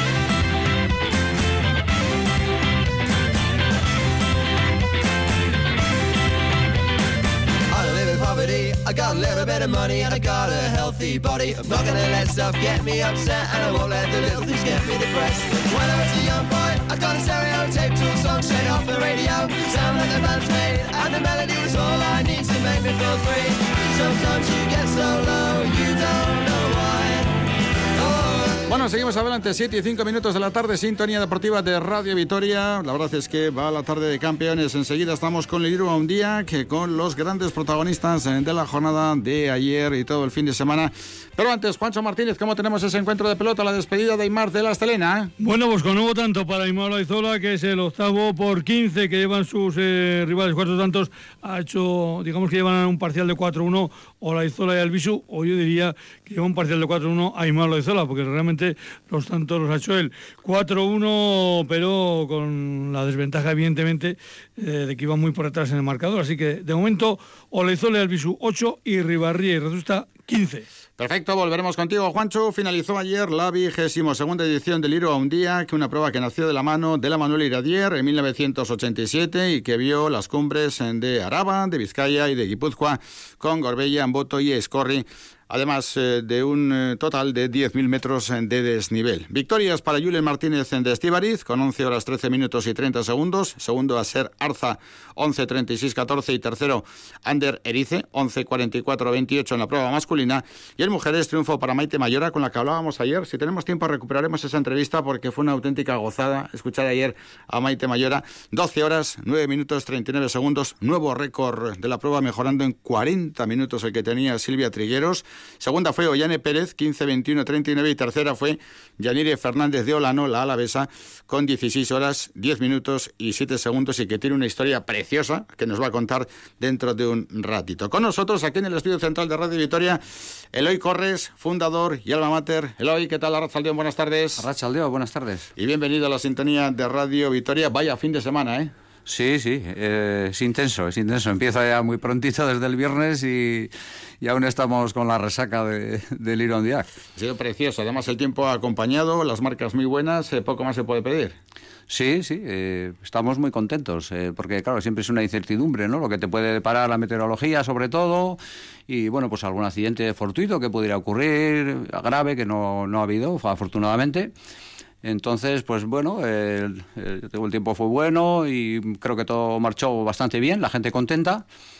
Y bueno, pues aquí estamos con nuestros campeones para que nos cuenten de primera mano sus impresiones. Ahora estamos con ellos. Ha ido todo bien, nos dices, en cuanto a balizaje, las marcas, las lesiones, etcétera. No ha habido ninguna incidencia, digamos, tengamos que destacar. No, no, siempre hay cosas, sí que hay, esguinces, algunas pequeñas cosas, pero bueno, que le llamamos sin, sin importancia, entre comillas, ¿no? O sea, que no, no, no requieren una evacuación urgente, ni, en fin bien, en ese aspecto bien. Yo digo que la experiencia es un grado, ¿eh? Julen fue segundo en 2018 y ha ganado esta vez, y Maite Mayora fue campeona en 2018 y ha repetido el triunfo, además de un largo historial deportivo, igual que Julen, que son ya dos atletas consagrados, digamos, dentro de este mundo. Sí, sí, sí, sí. Julen ya tiene su gran experiencia, sus, sus grandes éxitos que ya va cosechando por ahí en las carreras. Y Yanire, pues es una promesa, es una promesa que ha hecho un debut en, eh, en esta edición fenomenal y, y seguro que en las siguientes va progresando, como le pasó a Julen y, y a los demás atletas. Julen Martínez de Estíbariz es un ingeniero de 41 años que lleva mucho tiempo vinculado a las carreras de montaña, con Montes de Vitoria, Niro Ondía, que en Gorbella, Susien, eh, Segama Iscorri, eh, carreras en Italia, en Estados Unidos, en la República Checa, la Ultramaratón de La Palma, el Maxi Trail de Cangas, quizá como muchos, eh, como últimos elementos, eh, teniendo en cuenta que después la pandemia paró prácticamente toda la competición, miembro de la selección vasca de carreras de montaña y ayer triunfador después de haber sido segundo en 2018. Julen, ¿qué tal, Arrachaldeón? Buenas tardes. Arratsaldeon. Bienvenido y Soriona, ¿qué? Es que ricasco. Bueno, oye, una curiosidad. eh, el ultramaratón de La Palma que hiciste en 2019 transitaba por las zonas eh, cercanas a las que ahora vemos por la televisión con Sí, el volcán. Sí, sí, remueve ahí unos recuerdos muy, muy bonitos de la isla.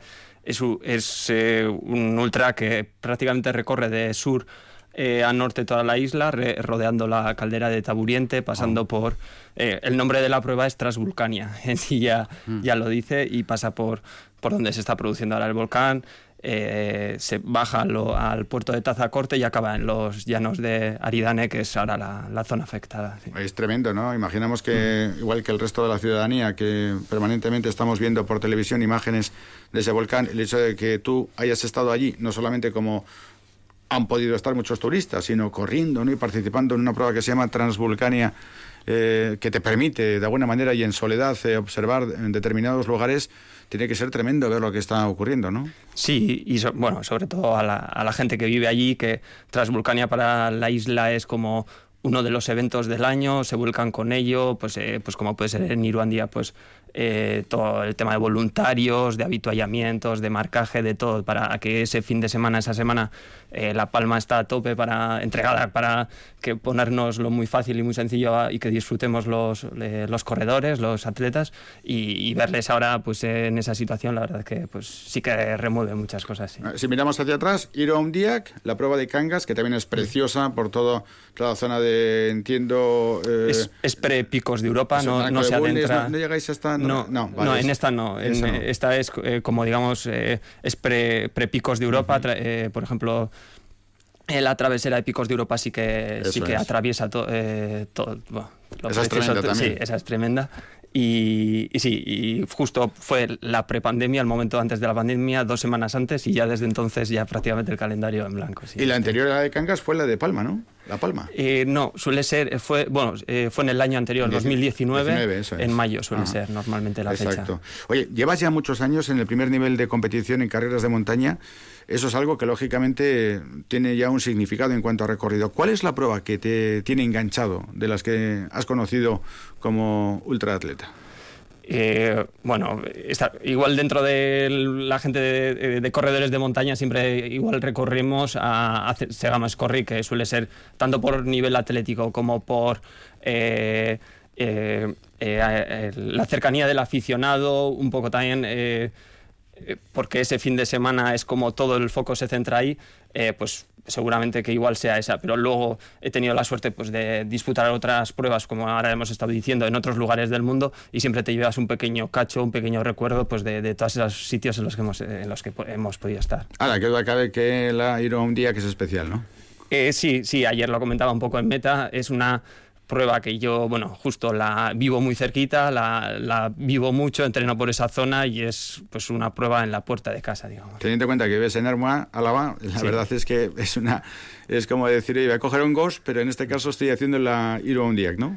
Sí, cualquier día, digamos que salgo a entrenar, o tanto si voy hacia Araya, a la zona de Arach, o, o si desde casa voy hacia, bueno, hacia la zona de, bueno, a, a la Sierra del Gea, eh, me muevo por ahí, incluso, pues bueno, pues siempre que vas hacia un lado hacia otro, estás visualizando el recorrido.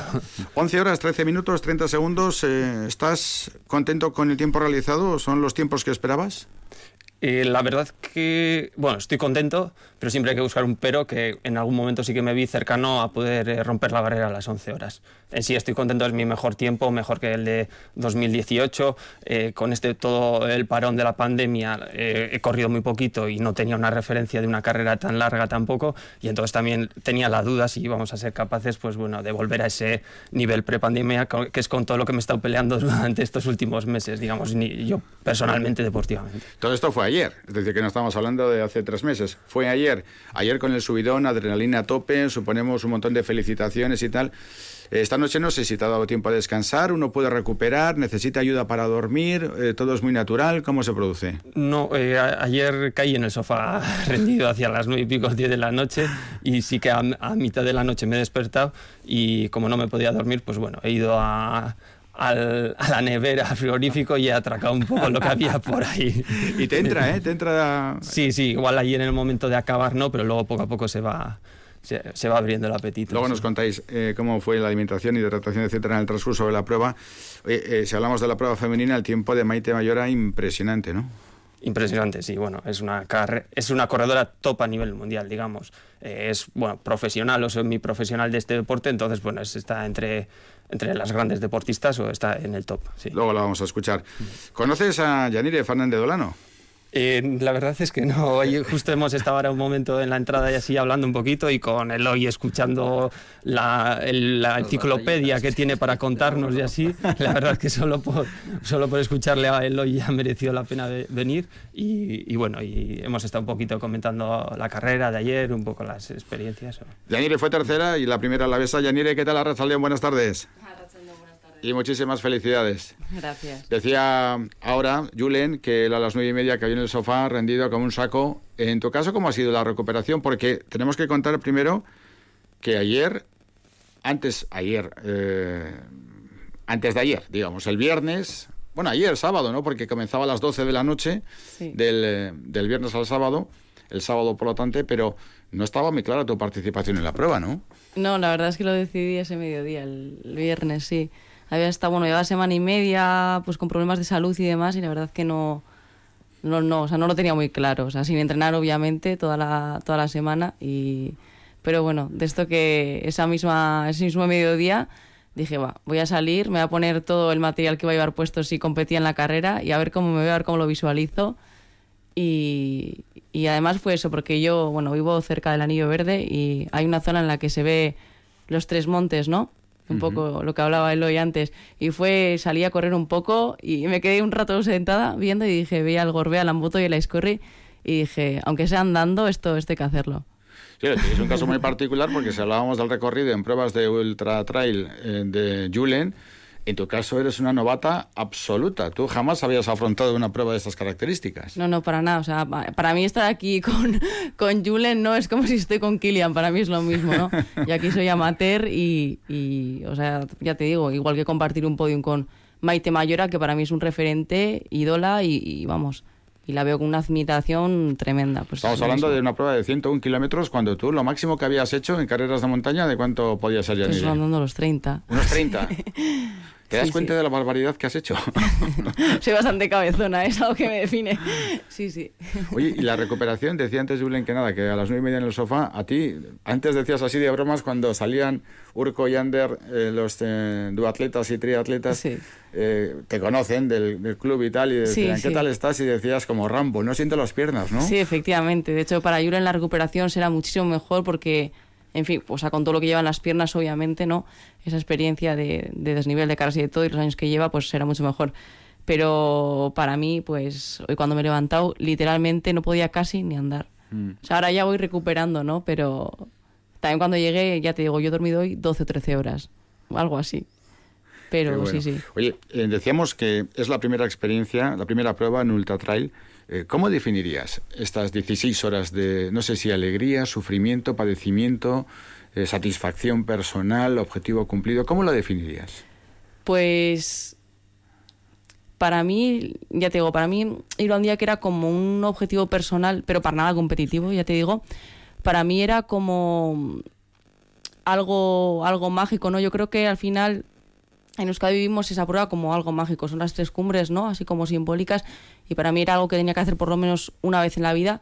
Luego también lleva un año que, pues como todos los atletas, los, digamos, los picos de motivación pues van variando, ¿no? Yo estaba pues en un punto en el que estaba bastante desmotivada, ¿no? Y in- intentando buscar un poco eso. Y, y mi objetivo era llegar a ir un día habiendo trabajado un poco ese aspecto psicológico a nivel deportivo, ¿no? Y entonces la viví, la verdad, que de una manera como muy pasional, muy intensa, ¿no? Y la disfruté muchísimo, la disfruté un montón. Es una carrera con mucho trabajo psicológico, pero para mí era satisfacción. Mm. Sí. Eh, dice Dusko Ivanovic, el técnico del Vasconia, que bien entendido y bien llevado, el eh, sufrimiento eh, produce placer. Es una manera también de entender ¿no? la motivación para, desde el máximo esfuerzo, conseguir un buen resultado. ¿no? No es lo mismo haber hecho una competición de 30 kilómetros, haber sido atleta como tú has sido desde prácticamente una niña con 6 años y hacer pruebas de media distancia, a afrontar un reto de 100 kilómetros. Eh, psicológicamente uno tiene que estar preparado, ser alguien que conoce lo que es afrontar una experiencia muy fuerte para de repente, no sé, afrontar 16 horas también con frío, con viento, con eh, 10.000 metros de desnivel y el recorrido tan importante como es Gorbea, Amboto y Iscorri. Sí, desde luego, desde luego que sí. Yo creo que tiene que haber ahí un trabajo psicológico, porque ya te digo, por mi parte, que igual no hay tanto ese trabajo a nivel físico como en gente, digo, como Julen o como Maite, como o como otra gente que tiene más experiencia, ¿no? Y, para mí era más porcentaje, el rendimiento era más porcentaje psicológico que, físico. Y, yo, por lo menos, mi experiencia es que hubo un par de puntos en la carrera, en, en la carrera en la que tiraba literalmente mi cabeza porque mis piernas me decían para. Entonces, sobre todo en esos puntos era súper importante y saber dónde tú tienes ahí esa mecha que te enciende un poco la motivación. Oye, Yanire, tienes 26 años e igual que Julen, eres ingeniera. El otro día estuvimos aquí con Álvaro López, que es diabético, finalizó Ironman, tiene maratón en Nueva York, Ámsterdam, ingeniero. Javi Pérez, buen amigo de la casa, también ingeniero en eh, Mondra. ¿Qué pasa con los ingenieros últimamente, Yanire? Sí, la verdad que ingenieros e ingenieras que, que corran, yo lo conozco unos cuantos, sí, sí. Es tremendo, ¿no? Julen, es un dato. Nos cansamos curioso, ¿no? poco en el trabajo, yo creo, porque de- físicamente. ¿eh? Se ve que tenéis que soltar la adrenalina de alguna manera, porque además son deportes extremos, ingenieros e ingenieras que practican pues, Ironman, Ultra Trail, eh, maratones, eh, pruebas de máxima exigencia. Ayer analizamos con Maite Mayora eh, lo que fue las diferentes eh, fases de la prueba, ¿no? Los elementos que entendemos también, lógicamente asesorados por los que más conocen, son críticos a la hora de afrontar, ¿no? Y ella ha dado su punto de vista y yo digo que luego si tenemos tiempo lo vamos a escuchar, pero nos gustaría conocer vuestra opinión, ¿no? ¿Cómo vivisteis esos momentos, esos tramos tan importantes del Airo Día. Por ejemplo, Julen, ¿cómo fue ese primer tramo hasta la cumbre del Gorbea, esos 12 kilómetros, con esa seguro hilera increíble, espectacular de frontales, en la noche de un mes de octubre frío, como eh, fue el caso del viernes al sábado? En, bueno, en mi caso fue un poco eh, conmigo mismo templar los nervios. En plan, vete tranquilo, no te calientes, todavía queda mucho. Un poco, eh, digamos, frenándome, ¿no? Y fue un poquito también estrategia, ver a ver eh, los que nos fuimos un poco desde el principio, pues quiénes íbamos, a ver quién es- un poco a ver si les conocía, quién es este, quién es el otro, y un poquito, digamos, pues esa primera parte de templar los nervios, vamos a ver esto y bueno. Ah, Quizá tu planteamiento sería diferente al de Yanire, porque tú saldrías a pistón controlando un poco a los que tenías tú marcados como posibles rivales, ¿no? Eso es, eso es. Y quería ver un poco quién estaba porque no había mirado toda la lista, algunos sí que conocía que iba a estar y un poquito, pues bueno, a ver si me sonaban de vista o, o verles, a ver quién, quiénes podríamos estar ahí. Sí. Y esa imagen visual de mil personas con los frontales como hormiguitas, como luciérnagas, ti, ti, ti, subiendo. Sí, y muy bonita y luego también estaba muy clara la noche y tanto eh, Gasteiz como Bilbo se veía súper bien desde la esto. Si te girabas hacia atrás eh, se veía todo muy bien, Vitoria, toda bueno, la iluminación y así, y luego justo al coronar cuando empezamos a bajar también eh, toda la eh, zona de Bilbao se veía muy bien.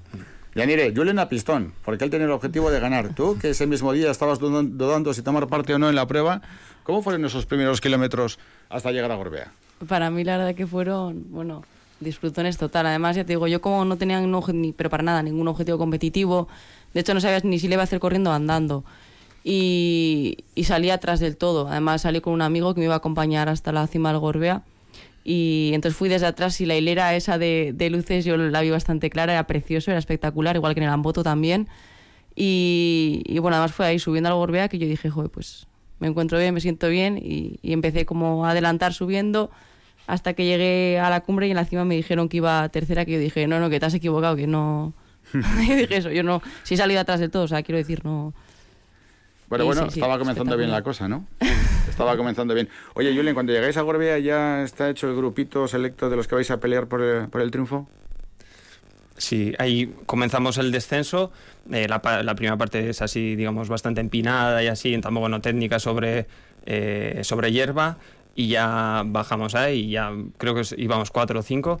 Y bueno, y ahí tranquilamente aprovechar a comer, es una bajada bastante tendida. Y bueno, hay que ya ir metiendo porque luego más tarde el estómago y así se suele ir cerrando y ya suele ser más dificultoso. Y entonces, bueno, pues ahí aprovechar a. O sea, que ya en comer. Gorbea, eh, 12 kilómetros más los de descenso, ya, más allá de lo que has hidratado y, y alimentado previamente, del- antes del comienzo de la prueba, ya empiezas a, Es- a meterlo al cuerpo. pero es, es el, el único momento que me va, bueno, me va a permitir o voy a poder a- comer algo sólido. Y es la única parte, bueno, que aprovecho a comer un par de barritas por, porque luego ya el ritmo, eh, digamos, eh, el Gorbea tiene dos partes, esa, y luego eh, ya coges una senda hacia Ubidea que ya es de camino de correr, y entonces ahí ya empiezas a subir el ritmo y ya el resto de recorrido ya cada vez vas apretando más y luego el estómago se va cerrando y ya sólido ya no, no va a ser Ya, posible. hacia Ovidia y hacia Ochandio. Tú, el tema de la, de la alimentación, hidratación, eh, Yanire, ¿tú cómo te lo tomaste? ¿Improvisaste o según te pedía el cuerpo o algún momento dijiste, ¿por qué no habré comido que me estoy quedando vacía? No, no, fui en plan amateur, pero no tanto. Ahí fui un poco más previsora, no. Hablé con, con, con Isar Bellarza, una nutricionista que trabaja en, en y le pedí pautas para la carrera, porque al final eso es un aspecto importantísimo de la hidratación y la alimentación. Yo en mi caso sí que fue algo en lo que dediqué tiempo y no me importaba, ya te digo, como tampoco pensaba hacer ni todo corriendo ni ni ninguna parte corriendo, no sabía cómo iba a encontrar comí casi todo sólido, que sé que es lo que me funciona bien y nada, creo que fueron un par de gels en toda la carrera y al final. O sea, yo ahí sí que dediqué bastante tiempo y en los avituallamientos sí que paraba bastante a, a, pues eso, al tema de alimentarme, hidratarme. La subida en Boto, Julen, los que nos gusta un poco la montaña, hemos hecho alguna vez, lógicamente, con las mejores condiciones, sin niebla, con sol, para que no Perfecto. resbale y tal. Pero vosotros de noche, bueno, eh, sí, seguía siendo de noche, lógicamente, ¿no? Sí, sí, seguía siendo de noche, pero al no haber niebla, ni rocío, ni nada, estaban, las piedras estaban secas, estaba perfecto, la Ah, verdad. Pero muy, muy emocionante, bonito, ¿no? La subida en Boto. El amanecer, ayer nos decía eh, Maite que fue para ella un momento muy bonito. ¿Dónde escogía vosotros el, el amanecer? A mí, entre Mugarriluse y Aumategui, que es justo entre el primer molino y la mitad de los molinos en la pista de la Rea. Ya muy avanzado. ¿Y a ti, Yanire, dónde te pues la cogió? verdad es que yo ni me acuerdo. Estabas- sincera, no, es que ni recuerdo, ¿eh? No recuerdo ni dónde me pilló. Pero tiene que ser un momento Amanecer. precioso, ¿no? Ver, ver cuando, además, ayer que hizo un día muy bonito, muy luminoso, ¿no? Sí, amaneció, Sí. a las, eh, a las 8 menos cuarto justo Sí, ya sí, la gente empezó a, a apagar el frontal porque ya se veía. Y fue un amanecer Sí. muy bonito entre nubes. Y no sé, pues quizá pues tú sabrás, pues en en 8.40 no sé por dónde andarías, ahí te amanecería. Sí, sí, sí. Pero bueno, hacia las 9 de la mañana. Y eh, llegáis a Landa, tú lo tienes claro, a pistón, a pistón, a pistón. Yanire, en, en Landa hay algunos que toman la decisión, no sé si fácil o difícil, de coger el portante y marcharse para casa. Tú, lógicamente, tu intención era terminar porque te veías bien, estabas la tercera dentro de la categoría de mujeres. Pero en ese momento, Belanda, por tu cabeza, ¿qué empieza a pasar ya? Porque ya no son eh, los 30 kilómetros que tú habías hecho como máximo, sino que la situación empieza a tornarse realmente complicada con todo lo que tenías por delante. Sí, pero va, la verdad que yo, o sea, en mi cabeza era, si llego a Holanda, esto ya lo acabo. O sea, en mi cabeza era estaba, estaba ese pensamiento, ¿no? Además, yo desde, desde el avituallamiento de Puerto Cruceta, lo comentaba antes a Julen, para mí fue un calvario hasta Holanda, porque además, eso pues, también, pues, los fallos de, pues, pues de amateur, ¿no? de gente que igual corre este tipo de distancias por primera vez. Usé unas zapatillas pues que no me iban para nada bien ese tipo de distancias, entonces iba con unas heridas hasta Landa que estaba deseando llegar. Entonces, para mí es que fue resucitar, llegar a Landa, comer algo, cambiarme las zapatillas y, y fue además allí me esperaban, me esperaban mis amigos, ¿no? Y fue para mí fue un chute de energía. Yo la verdad que ahí salí, salí reforzada. En ningún momento pasó por mi cabeza el decir aquí lo dejo. En, en Landa por lo menos no. Y dos puntos más que nos gustaría comentar. Ese repetidor de televisión y los molinos. Julen, ¿te da tiempo a ver los molinos o tú pasas tan rápido que ni te das cuenta? No, sí, sí, sí que se, se ven y se oyen. Ayer además pega- eh, había viento norte frío ahí que pega, que no hay nada de resguardo y, y si se, además se oyen, vas con la cabeza ahí ya agachada en el suelo y los vas oyendo ahí como, como dan vueltas encima de la cabeza. Sí. Y la subida es Corri, Yanire, ya con las fuerzas lógicamente al límite. Hay uno tira de cabezonería, de motivación, de tengo una buena posición en la clasificación. Eh, ¿Alguien eh, tienes contacto con, con gente o quizá con alguna comunicación telefónica que puedes hacer? Nosotros hicimos con Abel en el transcurso de la prueba ayer. ¿Tú hablaste con alguien o solamente contigo misma motivándote y diciendo venga para adelante? No, no, pues o sea, yo la verdad que fui casi toda la carrera hablando. O sea, me encontré más con un montón de gente conocida. Ya te digo, yo la disfruté un montón, ¿eh? O sea, yo sí, sí, fui hablando con un montón de gente y, y en ese sentido luego también había muchísima gente animando que se, se agradecía se agradecía bastante. Y, y luego el tramo ese, el de Escorri, pues lo que es todas, todas las campas de Rubí y luego la subida a Escorri, para mí fue de, las, de los tramos más bonitos de la carrera. Mm. Bueno, en todo Fue caso, espectacular. Y la verdad que a nivel de fuerzas, la subida a Escorri no, no fue de los tramos más duros. De hecho, yo creo que fue de los puntos a los que mejor me encontraba. Yo creo también muchas veces cuando, sobre todo si vas en buena posición, no te lo esperas o, y ves que ya no, pues queda bastante menos. O sea, es como que sacas fuerzas de donde, de donde no hay, ¿no? Que todavía te queda, pero dices, bueno, ya se va acercando la, la meta, ves el cartel de 90 y, y te vienes arriba. de 90 quiere decir que quedan 10. Efectivamente. Es que cuando conectábamos ayer con Abel al hombre le quedaban, llevaba ya 10 y- eran las seis y media, 18 horas y pico y le quedaban todavía 10 kilómetros. Y, exacto, y como un titán ahí aguantando marea. Yanire, ¿tomarás parte en la edición del próximo año? Pues si puedo, sí, desde luego. Sí, sí, sí, es mi intención. Y además, ya te digo, igual con una preparación un poco más específica para, para la prueba, ¿no? Ahora que tengo igual un punto de referencia. Y este conocimiento ya como punto de referencia del Iron ¿te va a abrir las puertas de las pruebas de Ultra Trail o, mira, Iron Andiac ya está bien con esto? Pues mira, mi perspectiva era, bueno, esto es una cosa que se hace una vez en la vida y, y para valientes, ¿no? Que compiten en este tipo de pruebas. Era, ese era un poco mi pensamiento, ¿no? Así que tengo que cambiar un poco mi, mi pensamiento en torno a este tipo de pruebas porque, ya te digo, no pensaba vivirla de, de esa manera. También es cierto que igual si la vives desde un, plano más competitivo la, la sufres más que, que, lo que, que lo que sufrí yo, que fue un poco más, más disfrute, pero sí que es cierto que pues me ha, me ha picado el gusanillo, ¿no? Y, y alguna más alguna más haré. Sí que es cierto que tampoco quiero, creo que todavía soy joven para meterme de lleno en este tipo de pruebas, ¿no?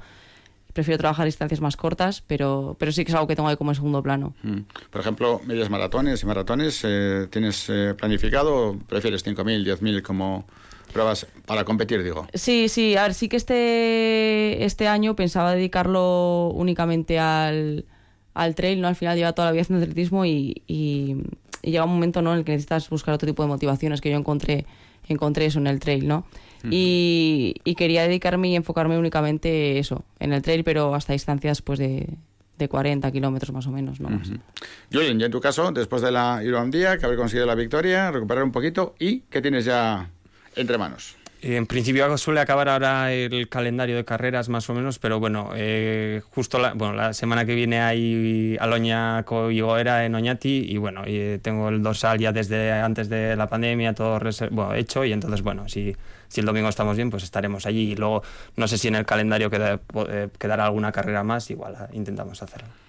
Precioso el testimonio, tanto de Julen como de Yanire. Eloy, un testimonio que se va a repetir inmediatamente porque es que ya el Iron Diac ya no es bianual, es eh, anual, con lo cual ya mm, todavía no te has quitado el cansancio de la de 2021 y ya estás con la de 2022, ¿no?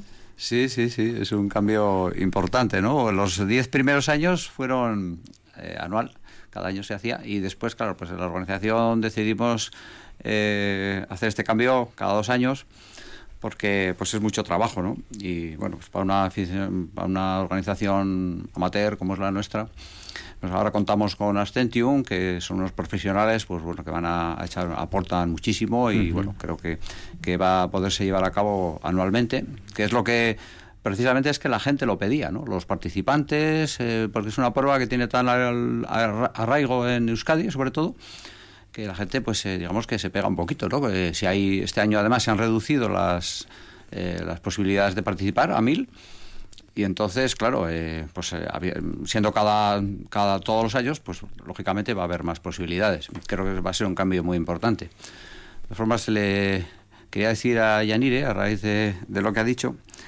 eh, que bienvenida al infierno con su estreno, porque verdaderamente yo creo, por lo que has dicho, estoy seguro que has disfrutado muchísimo esta edición primera. Eh, pues bueno, has- eh, luego pues claro, tu, tu preparación, tu clase, tu juventud, pues te, te ha llegado a, te ha llevado a hacer una tercera posición, ¿no? Y este tiempo, pero lo has disfrutado mucho, has comido, como has dicho y tal. Luego verás si, si te entra el veneneo, pues digo que bienvenida al infierno del ultra trail, de las pruebas de fondo, porque al final eh, la siguiente, que estoy seguro que, que te ha picado el gusanillo y que te vas a apuntar, eh, pues vas a ir con intención, sabes ya que, que tienes tus posibilidades y, y vas a ir con otra mentalidad que como bien sabe Julen, pues al final eh, te va a producir más nervios y, y- y, bueno, pues eh, va a ser otra forma de afrontarlo, ¿no? Ya, eh, digamos que cuando uno ya, cuando uno, mm, porque claro, estamos hablando aquí con dos campeones, ¿no? Pero los, los eh, 844 participantes que salieron, que tomaron la salida, y los 678 que llegaron, cada uno de ellos, hasta el que lo hizo en 24 horas, que es el máximo, pues eh, todos tienen esa ilusión de terminar la prueba, ¿no? Uno, cada uno en la medida de sus posibilidades, cada uno tiene su preparación, su edad y lleva una maleta, mm, a la, se presenta en la salida con una maleta que es su, su, su bagaje, su bagaje, ¿no? Lo, lo que puede dar. Y, y- lo va, y lo va a dar. Entonces esto, bueno, pues eh, eh, cada vez, eh, cu- cuanto más, eh, si, si ya lo has hecho una vez o varias, y como es el caso de Julen, y va mejorando, pues eh, tú mismo, aparte de, querer ganar la prueba o quedar mejor, pues eh, quieres bajar también tu marca, que es muy importante, y eso te va a llevar pues a, prepararte mejor, a, en fin, que, que bueno que es bueno, pero que al final eh, estoy seguro que, no la vas a disfrutar tanto como la primera. Pero claro, eh, lo- luego después, una cosa es también luego la prueba y luego la satisfacción, lo que decía lo que decía Emilio, ¿no? Eh, la satisfacción de, de esto del fondo es, eh, pues eso, el, el cuerpo sabes que va a sufrir mucho porque, porque hay momentos que, que le pides demasiado, pero luego la satisfacción que te da cuando terminas y tal, pues bueno, digamos que es un juego entre la mente y el físico, que al final te lleva a obtener un resultado y bueno, pues plantearte tu, tu afición y qué es lo que te gusta, ¿no? Sin Sí, duda. Ley Corres, eh, Yanire Fernández de Olano y Julen Martínez de Estíbariz, que ha sido un placer tenerlos aquí en el estudio central de Radio Vitoria.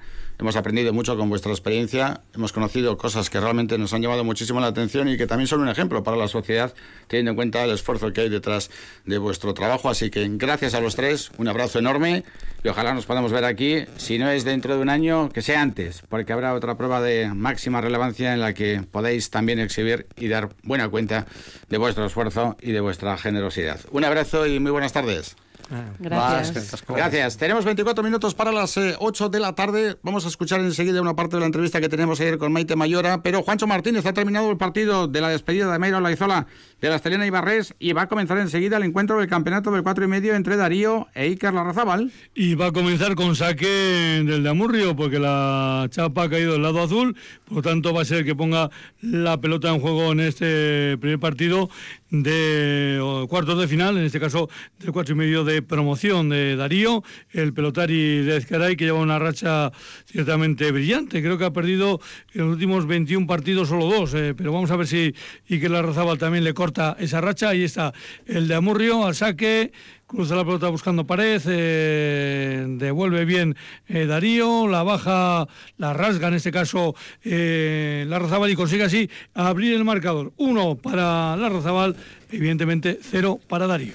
Y en ECO tenemos ya marcadores en juego, algunos definitivos en la tarde deportiva de hoy. De momento, si hablamos de baloncesto, hay un partido muy atractivo que está en juego. Restan 7 minutos 47 segundos para el final del tercer cuarto. Y fíjate, está el marcador Valencia 48, Real Madrid 49. Ya digo que faltan 7 y medio para el final del tercer cuarto. También esta tarde ha concluido en ACB el Betis 61, Barça 78. Y en cuanto al fútbol, hay tres partidos en juego en segunda división. Minuto 68 en el Fuenlabrada 1, le ganas 1. Minuto 64 en el Alcorcón 0, Burgos 0. Y el Amore que sigue perdiendo en el minuto 60 en el Heliodoro Tenerife 1, Amorebieta 0. Hemos escuchado a Ley Corres, a Yanire Fernández de A Julen Martínez de Estíbariz. Queremos cerrar el bloque del Liro que con eh, una de las más grandes que ha dado el deporte vasco en esa especialidad, que es eh, Maite Mayora, que ayer conseguía la victoria y que poco después de ganar estaba aquí con nosotros en Radio Victoria. Maite Mayora ha logrado el récord de la prueba en la categoría femenina con 12 horas, 9 minutos y 39 segundos. Maite Mayora, que es en récord, por lo tanto, del Iru Día, que con 40 minutos de mejora, que es campeona del mundo en julio de Sky Running, en modalidad de Sky eh, Running, eh, Trail, en el eh, campeonato celebrado en, Lleida, en, Cataluña, con una marca de 9 horas 23 minutos y 56 segundos. Ha ganado la Cegama Iscorri en el 17 y Urandiac también en el 18, además de esta edición de 21. La carrera de máxima relevancia con el Gorbella Susía en 2014, el Mundial de Sky Marathon en 2016. En fin, una auténtica locura. Maite, ¿qué tal, Arrachaldeón? Buenas tardes. Arrachaldeón, buenas tardes. Y muchísimas felicidades. Vaya Es palmares que tienes. Madre Has mía. Has pasado una, una pequeña lista, ¿eh? Eh, y he tenido que recortar un poco porque si no nos quedamos sin tiempo para el programa. Es que Oye, ricasco. Maite, sí. otro hito tremendo en una impresionante carrera deportiva la que estás consiguiendo firmar, ¿eh? Bueno, pues sí, la verdad es que ir a un día, eh, siempre digo que para nosotros los vascos es una prueba muy importante. Creo que es una prueba que nos caracteriza mucho a los vascos. Y bueno, pues a mí sí. eh, yo sé que cara a las marcas o cara al mundo, pues igual hacer un récord en ir a un día igual pues no sirve para mucho, pero para mí personalmente pues pues sí. Y bueno, pues eso, pues me, me alegro muchísimo, la verdad. Sí, para ti, para todos nosotros, porque es que no lo has bajado por unos segundos o por unos minutos, lo has bajado por 40 minutos y además a Silvia Trigueros, que todos conocemos el potencial deportivo que acumula y la relevancia que ella también tiene dentro de este mundo. Sí, sí, sí, exacto, sí. La verdad es que yo, incluso me esperaba igual cuando iba en carrera que podía haber bajado un poquitín, algo más, pero bueno, he tenido unos pequeños eh, problemas de estómago que he tenido que bajar un poquito el ritmo. Y bueno, pues luego en la bajada de Esgorri he intentado apretar, pero la verdad es que he tenido unos cuantos amagos eh, muy, muy feos de, de caerme y he dicho al final, pues eso, voy a querer conseguir todo. veía que el récord que lo tenía medianamente ya fácil y he dicho, mira, vete, asegúrate el récord y déjate de, de- de- de llevar el récord hasta, hasta el límite que otros años habrá. Y sí, ha sido así. Bueno, tú tenías lógicamente la referencia de 2018 cuando conseguiste también la victoria. Nos has contado un poquito que tampoco querías arriesgar porque además sabías que la marca iba a ser muy buena. Pero cuéntanos un poquito, ¿cómo, tramo por tramo, quizá los más relevantes, cómo ha sido el primer tramo? Ese hasta la cumbre del Gorbea con 12 kilómetros prácticamente con una hilera de frontales en una imagen que tiene que ser preciosa. Eh, pues sí, la verdad, y encima hoy que, que se veía, porque hace yo corrí hace tres años, como bien has dicho tú, y había niebla y había llovía y tal, y entonces tampoco pudimos disfrutar muchísimo de lo que tú dices, de la hilera, de todo eso.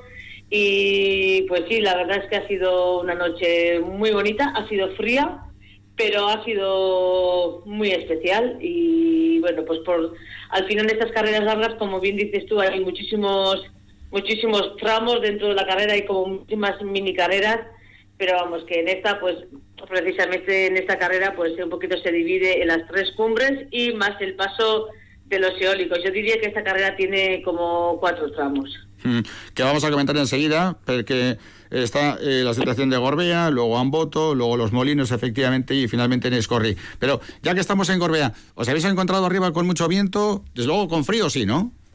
Pues sí, la verdad, eh, muchísimo. Al final, bueno, estás muy pocos, estás muy poco tiempo, eh, pocos minutos, y tampoco se ha- eh, yo he sufrido demasiado, pero sí, sí, yo me he puesto, ya, el, ya iba con el cortavientos, bueno, con el impermeable puesto, incluso me he puesto la lo que es la, la, la, la gorra de la del, del impermeable, que bueno, pues que me suelo poner en muy pocos en muy pocas situaciones cuando no no llueve. Y hoy sinceramente me he puesto en Gorbea y luego en los eólicos me he tenido que poner también porque era infernal el que hacía. Mm. Luego el paso por Ubidea y por Ochandio, también con ese frío infernal que nos decías, eh, el tramo de Sí, Urquiola, Urquiola sí, yo creo- Sí. Yo creo que hoy había más de lo que se llama la inversión térmica. Yo creo que había zonas que el frío estaba metido más abajo. Lo que pasa que arriba pues hay zonas que hemos pillado aire y es por eso que hacía igual eh, frío. Pero por ejemplo en Amboto, en Amboto que es- y yo subía con el cortavientos ya puesto, pues en realidad no, no ha sido necesario. Pero pero bajando a Landa, por ejemplo, hacía más frío Mm. que en Amboto. Eh, La subida en Boto es una subida incómoda, difícil, complicada, la bajada también muy técnica, pero una maravilla, ¿no? Pues sí, hoy, hoy sí, la verdad. Y encima, bueno, pues eh, sabemos que es una tierra que está muy pulida, pues porque muchísimos vascos y no vascos y mucha gente lo visita durante el año y está muy, muy usada. Pero hoy estaba muy bien, estaba seca, estaba perfecta y bueno, pues dentro de su, de su riesgo el de siempre, pues no, no requería más, más atención que lo, lo normal. Yo no sé si había muchas nubes o ha sido posible ver un amanecer bonito ahí en, en esa parte más o menos del recorrido, ¿no? Pues sí, la verdad, estas carreras tienen una cosa buena, que, que miras mucho al suelo, pero también te da tiempo a mirar alrededor, porque al final son muchas horas. A mí me ha tocado justo el amanecer eh, cuando estaba llegando a la zona de eólicos y bueno, pues ha sido, eh, bueno, para mí personalmente muy bonito. Yo he mirado hacia lo que sería hacia Arrasate y toda esa zona y había como en, en los valles pequeños eh, así como metidos las nubes como y, bueno ha sido ha sido súper bonito la verdad es que cuando haces noche y los amaneceres en estas carreras pues para mí personalmente son momentos en que se me, me- se me quedan grabadas en la en la memoria y la de hoy pues tampoco se me va a olvidar Una maravilla, una grande del deporte vasco, Maite Mayora. Bueno, tenemos 15 minutos para las 8 de la tarde. Enseguida estamos en el Bues Arena con nuestro equipo de retransmisiones. Pero antes, eh, Juancho Martínez, ¿cómo tenemos ese partido del campeonato del 4 y medio de promoción con Iker Larrazabal en Liza? Bueno, pues ahora mismo se adelanta el, mar- perdón, el marcador Darío. Quieto, quieto, quieto. No te preocupes, vamos a bajar un poco ese micrófono. Respira. Quita ese, esa, esa granja que tienes ahí en, el, en la garganta y volvemos enseguida. Ahí está. Pollos, polluelos y un gallo. Eh, decía que en el momento en que Darío se pone por delante, 5-4, la pena es que el arranque de Darío ha sido, perdón, de, de que la Razabal ha sido perfecto. Se ha colocado 0-4 con dos saques, con dos tantos de saque, pero ha perdido el saque y Darío lo está aprovechando. ¿Y de qué manera? Para dar la vuelta al marcador. De momento 5 para Darío, 4 para Iker Larrazabal. Seguimos teniendo marcadores en juego en las diferentes especialidades deportivas. un partido muy atractivo, muy interesante el juego, además muy cerrado el marcador, aunque ahora poco a poco se va despegando el equipo de Pablo Lasso. Quedan 2-0-2 para el final del tercer cuarto en el Valencia 54, Real Madrid 62. También hay partidos en juego de fútbol en segunda división. Acaba de marcar el Tenerife el segundo, con lo cual lo tiene cada vez más complicado el equipo de Amore Vieta con ese 2-0 para el conjunto chicharrero, minuto 67. Otros partidos en juego, Alcorcón 0, Burgos 0 y Fuenlabrada 1, Leganés 1. Estos dos encuentros a falta de poco más de 15 minutos para el final del tiempo reglamentario. Y también están ya los prolegómenos en marcha de lo que va a ser la final de la Europa Nations League de fútbol. Ese partido que van a jugar a partir de las 9 menos cuarto eh, España y Francia. Hay alineación titular ya de Luis Enrique y supongo que ya le están crucificando al técnico asturiano porque ha hecho dos cambios. Entra Rodri por Coque, entra Eric, mm, Eric eh, el jugador del Barça, el central, por Pau Torres y por supuesto está el Alavés en la portería Unai Simón. Unai Simón, tenemos eh, 15 minutos, 14 ya para las 8 de la tarde, 14 minutos para el comienzo del partido entre Basconia y Obradoiro.